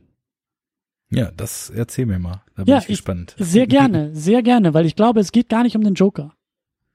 Der Joker ist durch Heath Ledger, durch die Performance, durch die sehr, sehr coolen und sehr cleveren und sehr, auch sehr geplotteten Momente, ja, das ist, das ist wieder so das Ding, ja, also, ähm, man muss ja auch immer genau drauf achten, was, was, äh, die Figuren und Filmemacher mit ihren Filmen eigentlich machen und sagen. Man darf die ja nicht einfach so beim Wort nehmen. Der Joker, der sich hinstellt und sagt, oh, Batman, uh, du bist der Planer, ich bin das Chaos und ich bin hier, um dich aus deiner planenden Bahn zu werfen. Uh, das stimmt ja gar nicht. Also guck doch mal dir den Joker genau an. Der plant genauso wie Batman. Ja, natürlich. Der ist auch immer fünf Schritte weiter und hat hier dem Kollegen da irgendwie die Bombe in den Magen einoperiert, damit er mit dem richtigen Telefon und seinem Anruf in der richtigen Sekunde den richtigen Moment und er wollte eigentlich in die Zelle. Also bitte, das ist doch auch alles geplant. Es ist alles geplant, was der Joker da tut. Aber er tut halt so und auf einer gewissen Ebene ist er es ja auch, dass er so der Agent of Chaos ist in diesem Film. Dass er äh, derjenige ist, der Batman da äh, aus seiner Bahn wirft und so. Das stimmt zwar, das stimmt zwar. Ja, aber alles. er ist, ja, und das ist eben die Sache. Er sagt es so. Er ist aber derjenige, der durch das, was er tut, äh, und das, was er eben sehr geplant und sehr organisiert tut, die Stadt vermeintlich versucht, ins Chaos zu stürzen, weil die Reaktionen mhm. auf das, was er tut, eben ungläubig sind und weil er eben Grenzen überschreitet, die als völlig irre und völlig wahnsinnig gelten ähm, und die, die Ordnung des Lebens, die sie hat, in jeglicher Art und Weise eben zerstört. Ist ja nicht nur so, dass die zivile Ordnung aufgrund dieser Verbrechen und der Bombendrohung und allem, was er da tut, völlig zerrüttelt wird. Es wird ja selbst die Ordnung der Unterwelt total aufgemischt und er ist derjenige, der auch da die alteingebrachten Strukturen total ins Bröckeln bringt. Und ich muss auch sagen, das war ein Gedanke, den habe ich vorhin noch gehabt, als du darüber sprachst, dass äh, nach deinem ersten Mal schauen du das Gefühl hattest, mit so viel Kenntnis der Vorlage und äh, wie immer, Disclaimer, ich bin kein Comic-Experte. Ich habe äh, sowieso, seit wir das hier tun, ab und zu mal ein bisschen Batman gelesen. Da tauchte dann noch ab und zu mal der Joker auf. Und ich habe jetzt eben mal im Hinblick darauf, dass wir über Dark Knight sprechen, mir auch mal äh, paar neuere, paar ältere Bände rausgesucht, wo der Joker eine Rolle spielt. Und da hat man wirklich das Gefühl, dass diese Psychologie des Jokers und diese völlig schizophren zerrissene Figur hier sehr gut eingefangen ist und er tatsächlich auch, also die Varianten und die In Inkarnationen, die ich jetzt kenne, äh, ziemlich gut getroffen hat. Also dieses Spiel mit der Origin Story mm. von ihm, dass er mm. jedem da was anderes erzählt. Diese. Dass er sich eben nicht selbst erklärt und sagt, äh, ich bin auch mal in den Brunnen gefallen und dann kamen genau. da irgendwie die äh, Fledermäuse raus ungefähr, sondern es bleibt halt komplett offen. Es bleibt offen, wo er herkommt, es bleibt offen, wer er ist und es bleibt offen, wo er hin will. Ja, genau. Und äh, diese diese Brillanz und somit eben auch Batman eben, gegenüber Ebenbürtigkeit gepaart mit diesem völligen Wahnsinn und äh, der völligen Bereitschaft, ganz unbedarft jegliche rote Linie dreifach zu übertreten. Also das, das trifft ja schon irgendwie ziemlich gut und gibt da natürlich dann auch dem Batman, den wir jetzt im ersten Nolan-Film kennengelernt haben, ein sehr, sehr interessantes Gegenstück, ne? Aber genau, du warst dabei, worum es eigentlich geht. Genau, und ich will nämlich auch nochmal betonen, ähm, weil diese Art von Bösewicht hatten wir auch schon öfter hier in der, in der äh, Auseinandersetzung. Er ist der, er ist das, er ist das klassische, dieser, dieser Bösewicht-Typ des äh, Gleichen gegenüber sozusagen. Erinner dich an, an die Kryptonier in äh, Superman 2. Ja, so mhm. dieses ähnliche Prämissen vielleicht. Ich meine, gut, wir kennen jetzt nicht die Vorgeschichte des Jokers, aber der Film betont es ja auch, der Joker betont es ja auch die ganze Zeit, die Parallelen dieser beiden Figuren. Beide sind die, wie der Joker mhm. sagen würde, ähm, schräg gekleideten Freaks, die von der Gesellschaft da draußen auch als solche behandelt werden, die eben sich damit auszeichnen, am Rande dieser Gesellschaft zu stehen oder noch viel mehr außerhalb dieser Gesellschaft zu stehen, überhaupt nicht Teil dieser Gesellschaft zu sein, sondern äh, sehr skurrile ähm, äh, Lichtgestalten, die versuchen zu inspirieren. Batman, mhm. der versucht für Recht und Ordnung zu inspirieren, der versucht ähm, das Gute zu verkörpern und obwohl äh, ein gewisser anderer Superheldenfilm, der zumindest von Nolan später produziert wurde, es irgendwie so deutlich betont. Batman will ein Symbol der Hoffnung sein, in dieser hoffnungslosen Welt namens Gotham City. Und der Joker will genau das Gegenteil sein. Der Joker ist das Gegenteil von Hoffnung. Der Joker will zeigen, wie scheiße die Leute sind, wie scheiße die Welt eigentlich ist und wie wenig es braucht, um auch Lichtgestalten zum Fallen zu bringen, weil das alles auch nur naja, wie soll man sagen, wer gut in diesem Konstrukt von Gesellschaft sich bewegen kann, ist natürlich auch gerne auf der Seite der Guten und Lichtgestalt. Aber in Wirklichkeit, äh, wer halt eben durch diesen Agenten des Chaos mal so ein bisschen durchgerüttelt wird, äh, ist genauso fehlbar und ist genauso falsch und genauso schlecht wie ähm, alle, die auf den Straßen Gotham Cities unterwegs sind und einfach nur durch den Alltag kommen wollen. Ähm, das ist der Joker, das repräsentiert er. Da ist er das klassische Gegenbild, Gegenstück zu, äh, zu Batman. Und gleichzeitig würde ich sagen, geht's halt gar nicht um den Joker. Der Joker ist eigentlich, und das sieht man hier auch schon, obwohl man das leicht übersehen kann, der Joker ist ein äh, Spielball. Der Joker ist eigentlich so die Wildcard in der ganzen Geschichte, äh, die eben als Agent des Chaos auftritt, äh, wirklich der Joker ist, das Unvorhergesehene, was in jeder Situation gerade irgendwie passt, aber irgendwie ja gar keine Karte des Spiels ist. Das ist der Joker. Es geht die ganze Zeit darum, dass Bruce Wayne keinen Bock mehr drauf hat, Batman zu sein und eigentlich in Rente gehen will. Es geht die ganze Zeit um die Frage, die Fortführung der Frage aus dem ersten Film. Im ersten Film geht es darum, dass Bruce Wayne als Batman auftritt und sagt, Hallo Welt, hier bin ich. Jetzt geht es im zweiten Teil um die Frage, wie lange geht das noch gut? Wir sehen, wie gesagt, gleich am Anfang oder nach dieser Eröffnungsszene mit dem Joker, wir sehen die Nachahmer, die Batman auch oder Bruce Wayne auch Wurm. Er sagt oder er merkt, das ist nicht das, was ich wollte. Ich, will, ich will nicht, dass sie hier andere in Lebensgefahr begeben und aussehen wie eine Fledermaus. Das mache ich, sondern ich wollte was ganz anderes inspirieren. Dann sehen wir seine Wunden. Alfred, der zu ihm sagt, wie lange soll das hier eigentlich noch gehen? Äh, Master Wayne, kennen Sie Ihre Grenzen? Achten Sie auf Ihre Grenzen? Und er sagt, naja, Batman kann sich keine Grenzen erlauben, Bruce Wayne hat aber welche. Darum geht es. Dann geht es um die Suche, also auch Harvey Dent ist eigentlich die viel wichtigere Person, was Motive, was Handlung angeht, als der Joker. Der Joker ist ein Plot-Element, was immer wieder so als Chaos da reinspielt. Aber eigentlich geht es darum, dass Harvey Dent derjenige werden soll, der Bruce Wayne in Rente schicken kann als Batman. Und das fand ich jetzt auch bei dieser Sichtung mit dem Wissen auch noch im Hinterkopf von The Dark Knight Rises unfassbar faszinierend, wie wichtig eigentlich Harvey Dent auch hier in diesem Film ist und eben nachträglich. Das ist mir tatsächlich auch zum ersten Mal aufgefallen. Also ja. ich glaube, weil man auch durch diesen ganzen Diskurs um den Film rum, die ganze Diskussion, die Eigenwahrnehmung und eben auch, bevor man das nicht ein paar Mal schon gesehen hatte, die einfach aufgrund ihrer Art und Weise extrem dominante Darstellung von Heath Ledger, ja. ähm, musste man sich selber, glaube ich, einfach auch erstmal von dem Punkt lösen, dass es hier ein Film ist, in dem es im Grunde genommen ausschließlich um den Joker geht. Das habe ich nämlich tatsächlich auch ähnlich so empfunden. Also mir ist auch aufgefallen, dass er er spielt hier eher so eine Rolle des Orchestrators. Also er, er taucht immer mal wieder in irgendwelchen Szenen auf. Ja. Und auch immer in den Szenen, wo man nicht mit ihm rechnet. Aber äh, die Grunddynamiken, wenn man sich jetzt wirklich mal den Figuren nähert und äh, mal schaut, worum geht's hier, äh, sage ich mal, auf, auf figurenseitiger Ebene, was beschäftigt die Figuren, was tun sie. Also ich hätte den Finger jetzt nicht so drauflegen können, wie du es gerade gesagt hast. Äh, also diese, diese Endlichkeit des Symbols Batman und ähm, den Weg dahin, dass er vielleicht Gotham so weit zu einem besseren und mit sich selbst langsam funktionierenden Ort gemacht hat, dass es ihn gar nicht mehr braucht. Da wäre ich nicht zu gekommen, aber wie stark da, Harvey mhm. Dent einfach integriert ist und wie viel sich auch um ihn dreht und wie viel sich auch um die Dinge, die er in dieser Stadt dreht. Und da kommen wir wieder zum Thema Plot, also äh, gesamtübergreifender Plot, wie aufgrund seiner Handlung eben auch die ganzen Ereignisse sich lenken dahin, äh, dass, dass wir den Verlauf der Handlung und des Plots eben so haben, wie er dann am Ende sich darstellt. Das ist schon immens und auch sein, seine Transformation in Two-Face hat für mich, äh, das ist etwas, was früher für mich einfach so passiert ist im Film, sage mhm. ich mal. Und das mhm. war für mich tatsächlich jetzt auch eine der Sachen, die so mit am besten funktioniert haben, weil einfach ähm, mir das im Vorfeld wirklich immer so ein bisschen entgangen ist, wie stark seine Figur auch ausformuliert ist und das, was er möchte in Gotham City und das, wofür er steht.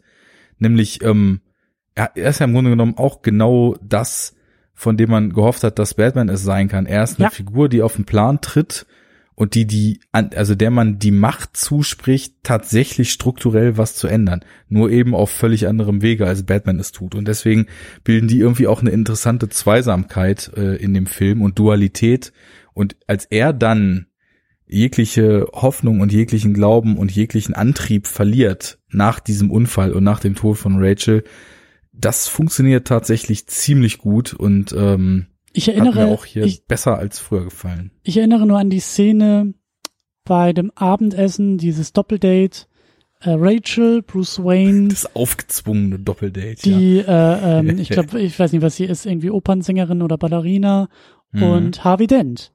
Und es geht dabei darum, dass Bruce Wayne, aka Batman, äh, Harvey Dent mal so ein bisschen abklopft. Und äh, diese, diese äh, Begleitung von Bruce Wayne und Harvey Dent, die diskutieren ja eigentlich den Dialog aus, den Bruce Wayne und Harvey Dent, beziehungsweise ja. Batman und Harvey Dent äh, ja. haben müssten, nämlich so indirekt die Frage, hey, kannst du eigentlich hier übernehmen? Also wer ist eigentlich im Recht? Wer inspiriert ja. hier wirklich? Wer steht hier wirklich für das Gute? Und ähm, das ist eine wichtige Szene. Aber wie gesagt, das ist keine Szene, wo sich irgendwie Heath Ledger äh, den Oscar erspielt. Das ist keine Szene, wo irgendwie ein Panzer durch Gotham City bricht. Und das ist auch keine Szene, wo ein kompletter Truck äh, sich einmal übereinander faltet. Also das ist halt nicht das Spektakel, was auch mir lange so in Erinnerung geblieben ist. Aber das ist eine super wichtige Szene. Und auch die also wie du gesagt hast, der, der Fall von Harvey Dent ist auch eine super wichtige Sache, aber eben auch dieses Ende. Der Titel The Dark Knight ist bis zum Schluss eigentlich offen, wen, wen es meint. Meint es Harvey Dent? Ist Harvey Dent der Dark Knight, der Ritter in oder aus der Dunkelheit? Oder ist es halt eben Batman, der am Ende, was unfassbar wichtig ist, nachdem er den Joker den Ding festgemacht hat, es endet ja damit, dass er in die Dunkelheit fährt mit seinem äh, sehr, sehr äh, coolen äh, äh, Motorrad zugegeben, aber er fährt ja weg mit diesem Monolog dann von Commissioner Gordon, der ähm, das halt so ein bisschen äh, herbeischwurbelt nochmal, worum es eigentlich geht, nämlich wieder um diese Symbolhaftigkeit. Das Symbol Batman reitet in die dunkle Nacht, um wieder Symbol sein zu können. Er hatte gehofft, äh, am Ende dieses Films abgelöst werden zu können von Harvey Dent und muss jetzt aber die Taten von Two-Face auf seine eigene Kappe nehmen, damit das Symbol Harvey Dent überleben kann. Damit mhm. Harvey Dent, der äh, Anwalt des Guten, äh, auch nach dem Abspann des Filmes noch in dieser Welt Gotham City diese Strahlkraft haben kann und eben nicht äh, die, die ja, Gräueltaten von Two-Face und damit eben auch die Korrumpierbarkeit des Symbols Harvey Dent. Das soll nicht überleben. Und das ist ja eben auch die Sache, die Nolan dann in Dark Knight Rises so stark betont, wo ich mich auch damals schon im Kino gewundert habe, bisschen grummeliger im Sessel vielleicht gesessen habe, gesagt habe, hm, irgendwie alles nicht so gut, aber eben mich auch gewundert habe, dass Harvey Dent auf einmal wieder Thema geworden ist. Der Film Dark Knight Rises eröffnet ja damit Batman irgendwie seit sieben Jahren in Rente oder sowas, äh, überhaupt nicht mehr irgendwie da und seitdem wird der Harvey Dent Tag gefeiert, an dem Harvey Dent tragisch ums Leben gekommen ist durch die durch die Hände Batmans und ähm, das ist halt eine Sache, die hier bei Dark Knight leicht untergeht, weil das halt eben nicht so sehr dieses Spektakel ist, wie das, was der Joker da abzieht, und vielleicht auch, also auch weniger Schauwert, auch weniger in Erinnerung bleibt. Aber ich glaube eben Aber es ganz, ganz stark, dass es darum geht. Viel realeren Bezug auch zu unserem täglichen Leben. Weil da steckt ja doch recht stark die Frage drin, welche Symbole haben wir als Menschheit eigentlich noch, hm. die völlig moralisch gefestigt, absolut nicht korrumpierbar sind oder ähm, gibt es sowas überhaupt? Oder müssen wir uns die künstlich erschaffen, um irgendwas zu haben, woran wir uns festhalten können. Was ja irgendwie auch schon wieder ein interessanter Spin auf diese ganze Superhelden- und Comic-Kultur ist, weil die Symbole der Hoffnung mhm.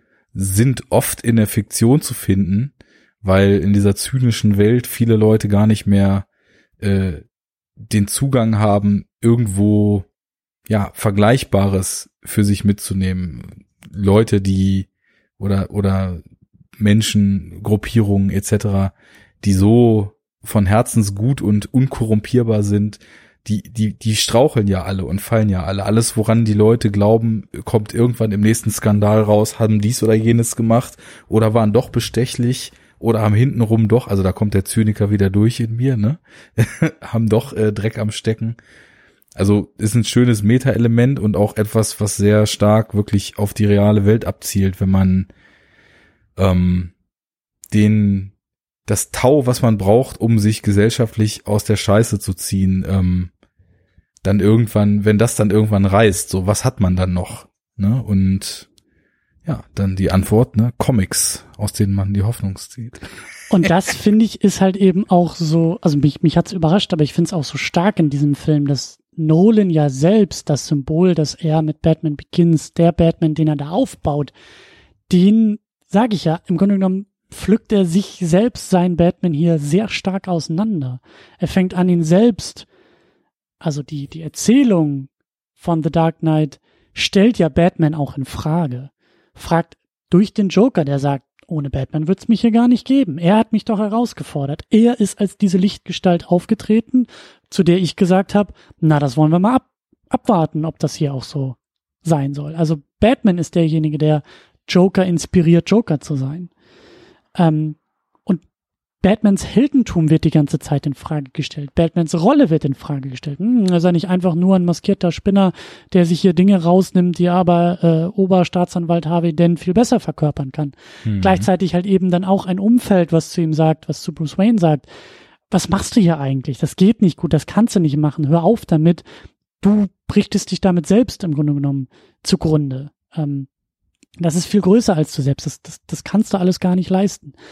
Ähm, und das macht der Film auch in so vielen, in so vielen Kleinigkeiten. Er kratzt die ganze Zeit, in meinen Augen, er kratzt die ganze Zeit an Batman. Er stellt Batman in Frage, ähm, obwohl Batman unfassbar cool in diesem Film ist, ein viel cooleres Kostüm als im Vorgänger hat, bis irgendwie nach China reist und da irgendwie den chinesischen Gangster da rausholt mit einem Flugzeug, was nicht mal landen muss und viele coole neue Gadgets hat und den neuen äh, Batman, äh, äh, das neue Batman Motorrad direkt aus dem Panzer da rausbricht und so. Tolle, tolle, tolle, tolle Momente hat, sehr, sehr viel schöne Action hat, alles wunderbares Spektakel abliefert, aber so im Kleinen die ganze Zeit die ganze Zeit ist auch hinterfragt, was da eigentlich passiert und was das eigentlich auch soll. Und das finde ich, das finde ich durchaus auch mutig und das ist ja so ein bisschen auch meine These, das lässt sich so leicht übersehen, das lässt, lässt sich so leicht vergessen, dass das eigentlich auch in dem Film passiert. Ja, deswegen frage ich jetzt nochmal konkret nach. Also auf welche Art und Weise meinst du denn, dass er an dieser Schale kratzt und das hinterfragt und zum Bröckeln bringt? Indem er, indem er also es sind viele Kleinigkeiten. Ich finde halt, wie gesagt, also gleich zu zeigen, dass es da diese Nachahmer gibt, die einfach mit Shotgun durch die Gegend ballern und äh, sich das gleiche herausnehmen wie er, nur halt nicht die krassen Gadgets haben und dadurch nicht gewinnen können. Dann wird's immer wieder Thema durch den Joker und durch den Plot auch vom Joker, der sagt, weg mit der Maske, ich will sehen, wer hinter der Maske steckt. Viele, die laut werden und sagen, er muss die Maske abnehmen, Batman muss sich zeigen, das ist ja auch äh, lange Zeit äh, Teil der Handlung. Ähm, Alfred, der, der es ihm immer wieder sagt, Rachel, die es auch immer wieder sagt, ja, Bruce, der zu ihr sagt, na, wenn ich erstmal aufhöre, Batman zu sein, dann können wir doch wieder zusammenkommen und sie auch mit den Augen rollt und sagt, Bruce, so einfach ist das nicht. Ähm, es ist nicht nur irgendwie die, die Maske, die mich stört, so, sondern auch was drumherum. Das sind so viele Kleinigkeiten. Oder wenn dann auch jemand, äh, der da die Finanzen checkt äh, und mal ein bisschen genauer die Bücher studiert und dann dahinter kommt, wer Batman eigentlich in Wirklichkeit ist und versucht dann über ein Publicity-Stunt das auch noch irgendwie ans Tageslicht zu bringen. Also Batman selbst wird von vielen kleinen wie auch großen Seiten die ganze Zeit irgendwie attackiert und das meine ich halt dadurch auch in Frage gestellt. Dieses ganze, die Maskierung wird in Frage gestellt, ähm, das wird laut wie leise in dem Film besprochen und um ihn dann schlussendlich, was ich auch als Ausklang, natürlich ist das Arsch cool, keine Frage, aber es ist auch irgendwie bemerkenswert, äh, so unheroisch in die Nacht ziehen zu lassen und zu sagen, er ist derjenige, der das jetzt hier auf sich nimmt, weil er es auf sich nehmen kann, weil die Welt nun mal nicht so ist, wie sie eigentlich sein sollte. Und er das auch weiß als Batman. Und eigentlich das Symbol, das er sich aufgebaut hat im ersten Film, das Symbol, das er sich erhofft hat im ersten Film, jetzt eigentlich so für die Außenwelt eigentlich scheitern lässt. Er wollte Leute inspirieren, Gutes zu tun, und am Ende von The Dark Knight gehen die Schlagzeilen rum, Batman hat Harvey Dent getötet. Das ist schon ein krasses Ding eigentlich. Ja, also diese ganze Kritik an seiner Figur und diese Skepsis gegenüber dem, was er tut, obwohl es natürlich effektiv ist, weil es wird ja davon geredet, dass die Straßen mittlerweile gereinigt sind und kleine Crooks sich kaum noch trauen, irgendwelche Dinger durchzuziehen und so weiter. Also es ist ja effektiv, aber das ist auch etwas, das geht ja jetzt nicht auf Nolan zurück, den Zweifel an der Figur Batman da einzustreuen, sondern das ist ja schon immer der Figur gewissermaßen inhärent. Also wir haben jetzt nicht wie bei einem Spider-Man, wo zwar ein hm. JJJ so als komödiantisches Element immer wieder Stimmung gegen ihn macht und so ein paar Leute äh, in jedem Heft oder vielleicht auch mal in einem Film die Zeitung lesen, sagen, ach Spider-Man, der ist doch hier völlig daneben, nur um im nächsten Moment schon des Besseren überzeugt zu werden, sondern Batman ist halt in seinen, in seinen Mitteln und Methoden drastisch, in seinem Auftreten eher mystisch, eher schwer zu greifen, eher bedrohlich. Mhm. Und ähm,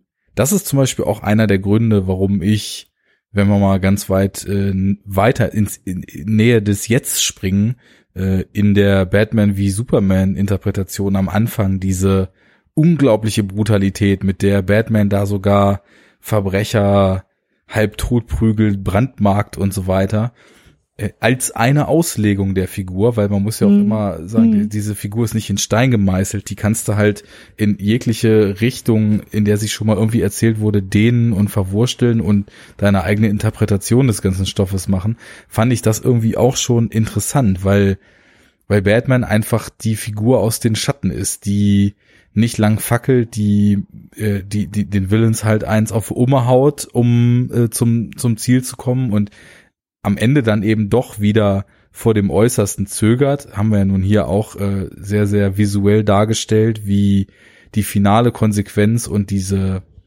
äh, dieser Hass, der droht ihn zu übermannen, dann doch nicht stark genug ist, um die letzte Linie dann doch eben bestehen zu lassen, nämlich nicht den Joker einfach umzubringen oder mhm. irgendwen umzubringen, sondern zwar Gewalt erzeugt gegengewaltmäßig mit drastischen Mitteln vorzugehen, aber da dann eben doch noch äh, nicht korrumpierbar zu sein. Also das, das ist in der Figur drin und es ist auf jeden Fall auch, ähm, finde ich, folgerichtig, dass es hier so drin ist, weil ja, er natürlich auch in seiner Inszenierung und in dem, wie er Batman darstellt, obwohl insgesamt äh, der Film The Dark Knight über weite Strecken deutlich heller ist, als ich ihn in Erinnerung hatte, aber äh, wenn es wenn es dann mal Nacht ist, er ja auch wirklich diese Bilder wählt, wo Batman oben auf einer Hauskante steht und der Helikopter um ihn rumschwärmt mit der grad noch so letzten Fünkchen Helligkeit, Dämmerung im mhm, Hintergrund mm, und da dann auch mal wirklich große Bilder erzeugt und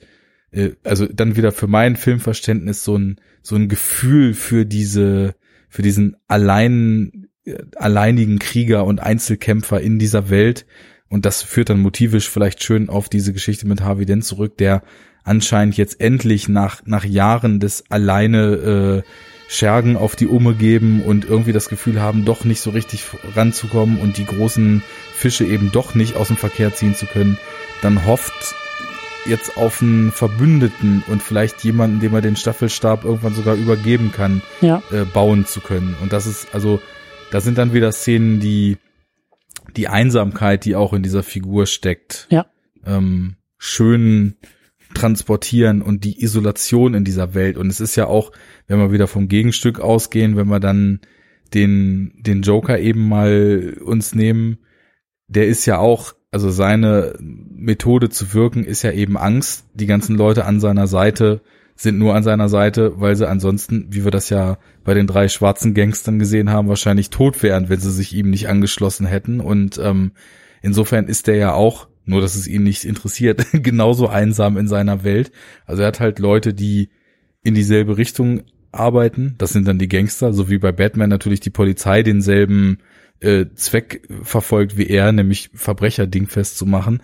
Aber auch da gibt's ja aus abseits von Gordon keine wirkliche Schnittstelle, sondern er ist da schon auf sich allein gestellt. Und das, das ist auch eine schöne Gegenüberstellung nochmal. Diese beiden Figuren, die so in ihrem ganz eigenen Kosmos unterwegs sind, in dem Film so direkt aufeinanderprallen zu lassen.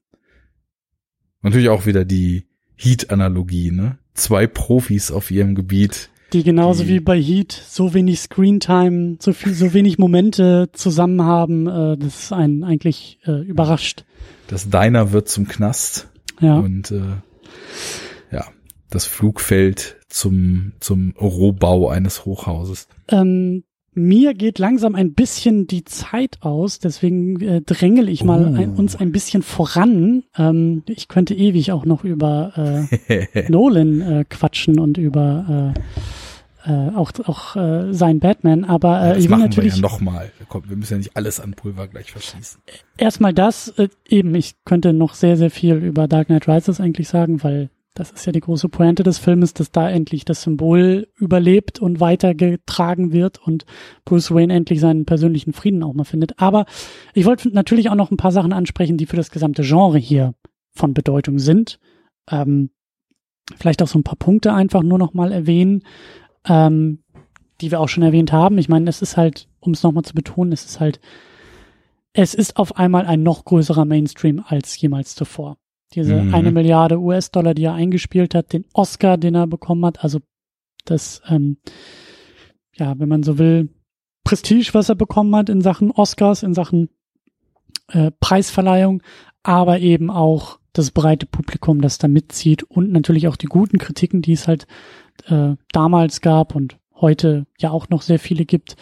Ähm, das hat dieses ganze, so deswegen, also so bin ich auch aus dem Kino gegangen. Ich habe gemerkt, wow, das gibt noch mal, es gibt noch mal einige Ebenen drüber über allem, was ich bisher gesehen habe. Es geht noch größer, es geht noch spektakulärer, es geht noch aufwendiger. Ähm, Und aber, noch anderser vor allem. Ja, noch wieder. anderser und es wird aber eben auch aufgenommen. Also es geht noch populärer zur Sache. Und ähm, ich kann mich, ich kann mich dran erinnern, also dieser Film, der war ja, das war ja ein richtiges Ereignis, als der rausgekommen ist. Der, Ja. Also es wurde ja auch drüber geredet und auch von und mit Leuten, ähm, von denen ich das auch nie erwartet hätte. So, weil es halt Man hatte auch mehr wirklich als das Gefühl, jetzt ist was anders. Also, Ja. äh, Sorry, dass ich ja reinrede. Also man kam da raus und irgendwie war das wie so eine Gezeitenwende. Und vielleicht lag damals auch die Krux, weil alle es so verstanden haben, dass man es jetzt als Wende auch zelebrieren muss und dass alles, was kommt, jetzt erstmal total anders sein muss als alles, was vorher war. Denn der hat ja nun endgültig die Dark and Gritty Ära eingeleitet und Ja. ähm, weil einfach ganz, also es, alle sprachen ja davon, das Superheldenkino sei jetzt erwachsen geworden und äh, ja, der, er hat eben so beeindruckt, nehme ich mich auch nicht aus, hatte ich ja schon gesagt vorhin, beim Schauen und in seinem kulturellen Impact, dass man das Gefühl hatte, okay, jetzt sind die Weichen völlig neu gestellt, jetzt wissen wir, wie es zu laufen hat. Ähm, Mhm. hat natürlich den nächsten Jahren und dem Output der nächsten Jahre nicht unbedingt gut getan, dass so diese Hollywood-Mentalität, das hat funktioniert. Ja, komm, dann lass uns das doch jetzt mal nur noch machen, ohne Sinn und Verstand, Ja. äh, dann gegriffen hat.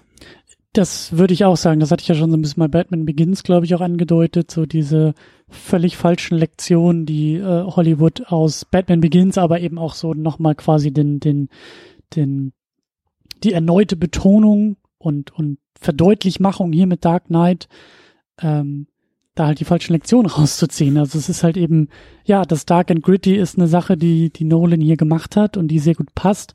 Aber er hat eben er hat ganz andere Sachen gemacht, die viel wichtiger sind. Er hat diese Figur herausgearbeitet, er hat eine Welt erschaffen, er hat das alles zusammengebracht und er hat, er hat viele richtige Entscheidungen getroffen, die du nicht einfach so eins zu eins auf, auf, auf alles andere übertragen kannst. Nicht jede Figur, nicht jede Welt kann so aussehen wie Gotham City oder sein Batman. Ähm, Das ist halt so ein bisschen in meinen Augen die, die falsche Lektion oder das, ähm, das, was leider vielerorts hängen geblieben ist. Ähm, dann, äh, wie schon erwähnt, wie gesagt, Heath Ledger mit diesem Oscar hat halt auch äh, Filmgeschichte geschrieben, hat Superhelden-Filmgeschichte geschrieben. Dann, was hier auch sehr wichtig ist, ähm, weil es auch so Nolan-Trope geworden ist, weil es ja auch eine Möglichkeit für, für Spektakel ist, IMAX Mhm. einer der ersten Filme, der ersten Anläufe, ich glaube der erste von Nolan, bei dem, ich glaube so 15 Minuten insgesamt Laufzeit im IMAX-Format gedreht wurden, speziell mit IMAX-Kameras. Die Eröffnungsszene mit dem Joker ist so ein Fall, dann diese Verfolgungsjagdgeschichte, wo dann schlussendlich auch der, der Truck sich da einmal umlegt. Ähm, das ist im IMAX gedreht worden. Krankenhausexplosionen. Genau, genau. Mhm. Sieht man sehr gut äh, zu Hause auf dem Blu-ray äh, Leider Release. zu gut, ja. Ja, weil es halt immer im Bildformat hin und her springt. Also Ja. das 16 zu 9 Bildformat sind dann eben die, die Stellen, die im äh, IMAX gedreht wurden. Und ich meine, also äh, Avengers Infinity War ist der erste Film, der komplett im IMAX gedreht werden konnte, also komplett im IMAX-Format. Ich meine, Dunkirk war so einer, der es fast geschafft hat. Ich glaube, der ist irgendwie zu 98 Prozent oder so gedreht worden. Ich glaube, es gibt so ein, zwei Einstellungen, die sie einfach nicht mit IMAX machen konnten. Ähm, ich glaube, der Rest ist aber nahezu komplett im IMAX gedreht. Also ne, große Bilder, Spektakel, das, was in vielen anderen Bereichen halt die fetten Special Effects geworden sind und zum Beispiel im MCU äh, mittlerweile alles möglich ist. Da werden sogar irgendwie Kostüme digital draufgelegt, da werden, äh, da wird Make-up digital erstellt, da ist irgendwie alles Mögliche digital. Bei Nolan ist halt der Fokus auf IMAX.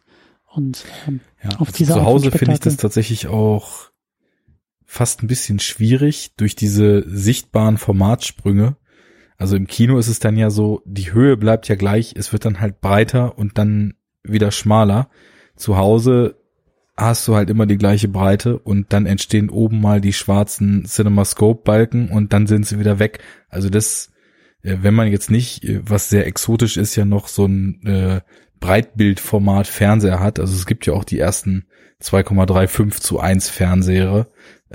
Ich weiß nicht, ob Blu-ray-Wiedergabe dann tatsächlich so wäre, dass sie, also ob das Bildmaterial so auf der Blu-ray steht, dass die schwarzen Balken, so wie früher bei 4 zu 3 mit reingerendert sind. Ich glaube es nicht. Ich glaube, das ist einfach, äh, die Bildinformation ist nur das, wo was zu sehen ist. Also müsste so ein Breitbildfernseher, das dann ja tatsächlich ähnlich des IMAXes ähm, mit breiten Sprüngen, was auch bei Filmen wie zum Beispiel Grand Budapest Hotel sicherlich zu Hause dann total toll ist, weil da hast du ja drei verschiedene Formate, mhm. zwischen denen er springt. Ähm, aber man sieht natürlich, und das ist eben auch der Punkt dabei, äh, bei diesen 70 Millimeter IMAX äh, Format dann eben auch eine andere Bildästhetik, weil es eben dieser 70 Millimeter Analogfilm ist, der natürlich irgendwie auch klar, wie, äh, wenn es jetzt als Full HD Digital Release dir anguckst, dann ist das ja auch wieder alles so weit runtergerechnet, aber der natürlich irgendwie, was Farben und Bildinformationen betrifft, schon eine interessante Ausbeute liefert. Und äh, da ging ja dann auch so ein bisschen Nolans äh, Feldzug für das analoge Kino mit los, mit diesen äh, kleinen Einschüben, die er da im Film gemacht hat. Ja. Ja, sag ich ja, bis, bis zuletzt Dunkirk, der fast vollständig im IMAX äh, gedreht werden konnte. Ja. Also, ja. Und eine Sache, äh, die ich noch ganz, ganz wichtig äh, betonen wollte, ähm, Kommt nämlich davon, wenn zwei Typen über Filme sprechen, sie äh, vergessen natürlich über die Frauen im Film zu sprechen. ähm, und die. Äh, Aber ob das unsere Schuld ist, äh, sei dahingestellt. Ja, pass auf, der Nolan-Fan an meiner Seite, mit dem ich diesen Film geguckt habe, ist äh, vor Entzückung zusammengezuckt im Laufe dieses Filmes, ähm, weil Nolan tatsächlich auch da, da muss man mal genauer darauf achten, wie Nolan hier und ich glaube auch in vielen anderen Filmen, aber besonders hier mit den Frauen umgeht. Also ja, Rachel stirbt und Rachel ist das klassische im Genre auch immer wieder gesehene Damsel in Distress, also die die äh, äh, es zu retten gilt, ähm, auch hier, aber ähm, zum Beispiel die Kostümierung, also da äh, äh, ähm, allein die, die ersten Szenen mit Rachel, die irgendwie im, im äh, Gerichtssaal auftritt, die halt keinen tiefen Ausschnitt und keine hohen Absätze trägt, kein Rock trägt, sondern die ganze Zeit im Hosenanzug unterwegs ist.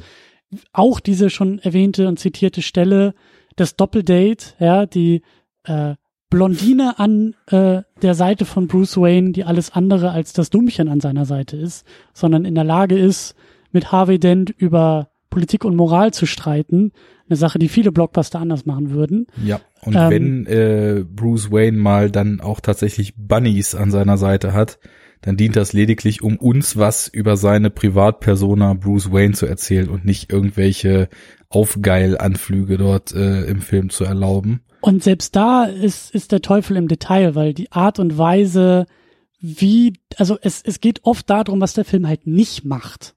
Und das ist leicht zu übersehen. Dinge, die Filme halt nicht machen, Dinge, die wir nicht zu sehen bekommen, weil er tritt da mit drei äh, sehr hübschen Damen irgendwie aus dem Helikopter. Da gibt es weder äh, übertriebene Sexualisierung noch irgendwelche Kommentare, noch irgend, also niemand schmeißt sich da irgendwie an die Frauen ran. Ulala. Ja, also auch der Joker hätte da locker irgendwie was ab, äh, ablassen können an, an, an Macho-Sprüchen. Gibt's halt nicht. Äh, mhm. Dann auch sehr bezeichnend, äh, Bruce Wayne der da das komplette russische Ballett äh, einlädt auf die Yacht, um von da aus dann nach China äh, sich abzusetzen für seine geheime Mission als Batman. Und ähm, äh, Bruce Wayne Alfred noch so einen Spruch hinterher schickt von wegen so, naja, du wirst dich hier ja schon nicht langweilen an Bord dieser Yacht mit all diesen wunderschönen Damen. Und Alfred schiebt nur zurück, äh, sowas im Sinne von, äh, was ist Russisch für, du kannst dir deinen blöden Rücken verdammt nochmal selber einschmieren.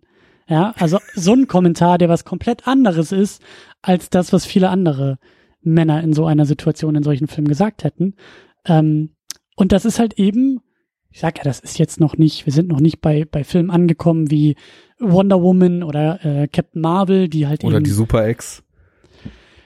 Von dem haben wir uns zum Glück sehr schnell ent, äh, äh, entfernt, ja, aber gutes, gutes Gegenbeispiel. Also wir haben letztes Mal noch und nöcher mit den Augen gerollt, ja, äh, und hier so im Detail dann halt eben nicht. Und ähm, das ist schon, das ist schon, das ist schon sehr, sehr interessant. Ich sag ja, das ist halt, das ist nicht allzu offensichtlich in diesen Filmen von Nolan, weil eben auch dann so Plot-Elemente wie irgendwie die tote Ex-Frau und solche Geschichten auftauchen. Aber er geht dann doch recht ich weiß nicht, was das richtige Wort ist, aber vielleicht respektvoll auch dann mit diesen Rollen um. Auch wenn Rachel irgendwie da umkommt, es gibt kein, kein, kein Ergötzen an ihrem Leid, es gibt keine, keine, weißt du, da, da, da ist nicht irgendwie, da, da sind keine zerfetzten Klamotten, die sie da irgendwie nackig im Blut liegen lässt, so. Nolan ist da sehr, sehr fokussiert am Werke. Es sind viele, viele Männer, die er da irgendwie äh, erzählt in seinen Geschichten und natürlich auch hier. Aber in vielen Details, auch am Ende, äh, Harvey Dent schnappt sich nicht die Ehefrau von Commissioner Gordon, schnappt sich nicht die Tochter von Commissioner Gordon, sondern den Sohn, mhm. den er bedroht, mit dem er, äh, dem, dem er das Leben bedroht. Auch eine Sache, die hätte anders laufen kurzer können. Einwurf. Neben der Knast baut sich auf bis zu äh, Explosionsszene war tatsächlich auch dieses Finale äh, die zweite Szene, die mir auch noch uneingeschränkt, so wie früher, die Schuhe ausgezogen hat. Also da passiert, äh, ja, ja, da ja. weiß er genau, welche Hebel er umlegt, weil er da nämlich etwas bedient und das ist mir dieses Mal eben auch erst so wirklich klar geworden, was er durch die Figur Dent und durch das Gesamtsetting und diese Dynamik zwischen ihm und Batman im Laufe des Films lange aufgebaut hat und lange intensiviert hat und hier wirklich gescheiterte Hoffnungen zusammen äh, verdichtet und zu diesem Ausbruch äh, der, der Emotionen und äh, des Hasses und der Verzweiflung dann eben hoch jazzt. Das hat mir nach wie vor richtig gut gefallen. Ja. Also auch da äh, eine ganze Menge, was Nolan auch für das Genre tut, aber wo man noch mal ein bisschen genauer drauf achten muss und was vielleicht nicht ganz so ins Gesicht springt. Die Frage, ob der Film in den Kanon gehört, ist total lächerlich, weil natürlich gehört er in den Kanon, er gehört so sehr in den Kanon der Superheldenfilme, dass er diesen Kanon eben auch ja, neu definiert, prägt und eben äh, absoluter Meilenstein ist. Ähm, und deshalb glaube ich auch kaum, dass du da irgendetwas anderes sagen würdest. Auf keinen Fall. Und ich würde, dazu. nachdem du vorhin gesagt hast, äh, du würdest gern noch stundenlang weiter mit mir über Nolan und den Film sprechen, dann auch tatsächlich einfach mal sagen, lass uns das doch tun. Wir haben ja bei Enough Talk vorgehabt, äh, dieses Jahr noch damit anzufangen, uns mal durch die Nolan-Filmografie zu sprechen. Und äh, da kannst du dich ja einfach dazu gesellen, wenn wir den Dark Knight äh, auf dem Tisch haben. Und wir führen das hier einfach fort und intensivieren es noch weiter und steigen dann da in entspannten fünf, sechs Stunden einfach nochmal in jedes Detail ein, was dieser Film, über den alles gesagt ist. so zu über den man nichts mehr sagen kann oder muss. Genau. Ja. Ähm, ja, Kanon für mich keine Frage. Äh, wie gesagt, ähm, mir fällt das sehr schwer, warum der Film mich jetzt nicht mehr so gekriegt hat, überhaupt in Worte zu fassen. Ich habe da so ein paar Ideen. Ähm, das wird sich sicherlich widerlegen, vertiefen, besser verstehen lassen, äh, wenn dann spätestens im Hinblick auf diesen Enough Talk, der da ansteht, ich das nächste Mal die Disc aus dem Schuber nehme und in meinen Player reintue. Und äh, ja, ähm, ich glaube auch im Zuge der Nolan-Reihe, die wir davor haben, werde ich mir auch noch klarer darüber werden, was ich so von der Kameraarbeit des guten Wally Fisters halte und von seiner Ausleuchtung so halte, weil da ist eine sehr weite Bandbreite drin. Ich will aber nicht so viel schimpfen, ähm, was da superheldentechnisch abgeht. Dieser An Ansatz war auch im zweiten Film aus seiner Feder dann nochmal was ganz Neues. Ähm, die Themen, die du so mhm. angesprochen mhm. hast, sind super spannend, ähm, gerade weil eben auch, und das hatte ich vorhin noch so auf der Zunge, dann sind wir irgendwie vom Thema abgekommen, aus dieser Prämisse des Batmans, der darauf hofft, dass er dieses Ding nicht ewig machen muss, auch nochmal ein ganz starker Ausbruch aus den eigentlichen Wirkungsmechanismen des Genres passiert ist. Denn das Genre funktioniert eigentlich so, wir etablieren einen Helden und wollen gerade nicht, dass der das nicht eine bestimmte Zeit nur tun muss, sondern geben ihm immer neues Futter, dass er endlos diesen Job ausüben wird. Und da äh, kann man dann ja tatsächlich mal sagen, ist Nolan dann hier mit dem Ansatz deutlich ernsthafter und eben auch wieder deutlich realistischer dabei. Denn wer würde in echt wollen, dass die Kriminalität und die Schlechtigkeit ewig weitergeht, damit es einen Superhelden gibt? Jeder Mensch würde ja hoffen, dass das möglichst schnell ein Ende hat und dass wir dann wieder in Zuständen leben, wo man nicht um sein Leben fürchten muss und äh, wo nicht einfach nur alles Kacke ist. Insofern äh, ist das auch wieder ein sehr interessanter Kommentar und eine sehr interessante Abänderung von eigentlich gängigen Motiven und Wirkungsmechanismen. Ähm, tatsächlich aus der Sicht des Helden, Heldens nicht nur den nächsten Faustkampf sich herzusehen, sondern ein Ende dessen, was man da bekämpft, sich wirklich ernsthaft und nicht nur bis der Film vorbei ist und das Sequel losgeht, herzusehen. Mhm. Das finde ich auch nochmal sehr stark. Mhm. Ja, und auch eben, das zeigt der Film ja auch, ähm, auch, also gerade Batman, der halt eben nicht in der Lage ist, das Ganze grenzenlos zu machen. Also der Wunden Ja. davon trägt, der, äh, ja, wie es dann eben auch die Fortsetzung macht, ähm, halt auch fallen kann, vielleicht auch fallen muss, wenn es zu lange irgendwie betreibt.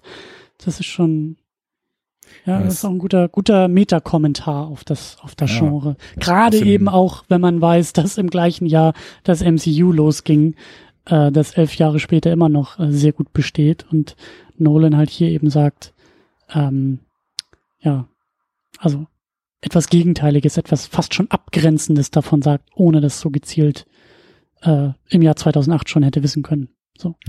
Ich bin jetzt wirklich gespannt, wie für Dark Knight Rises hier so die ersten äh, kleinen Inceptions schon gesät sind, weil äh, gerade so die Endlichkeit und Verletzlichkeit und eben nicht Unbesiegbarkeit von Bruce Wayne als menschliche Figur in diesem Batman-Kostüm hier zu thematisieren, ist ja schon quasi auch wieder so die, die Anfahrstrecke darauf, dann im nächsten Teil zu thematisieren, dass es dann irgendwann eben nicht gereicht hat, dass er es zu weit getrieben hat, Ja, dass er ja, ja. äh, besiegt wurde.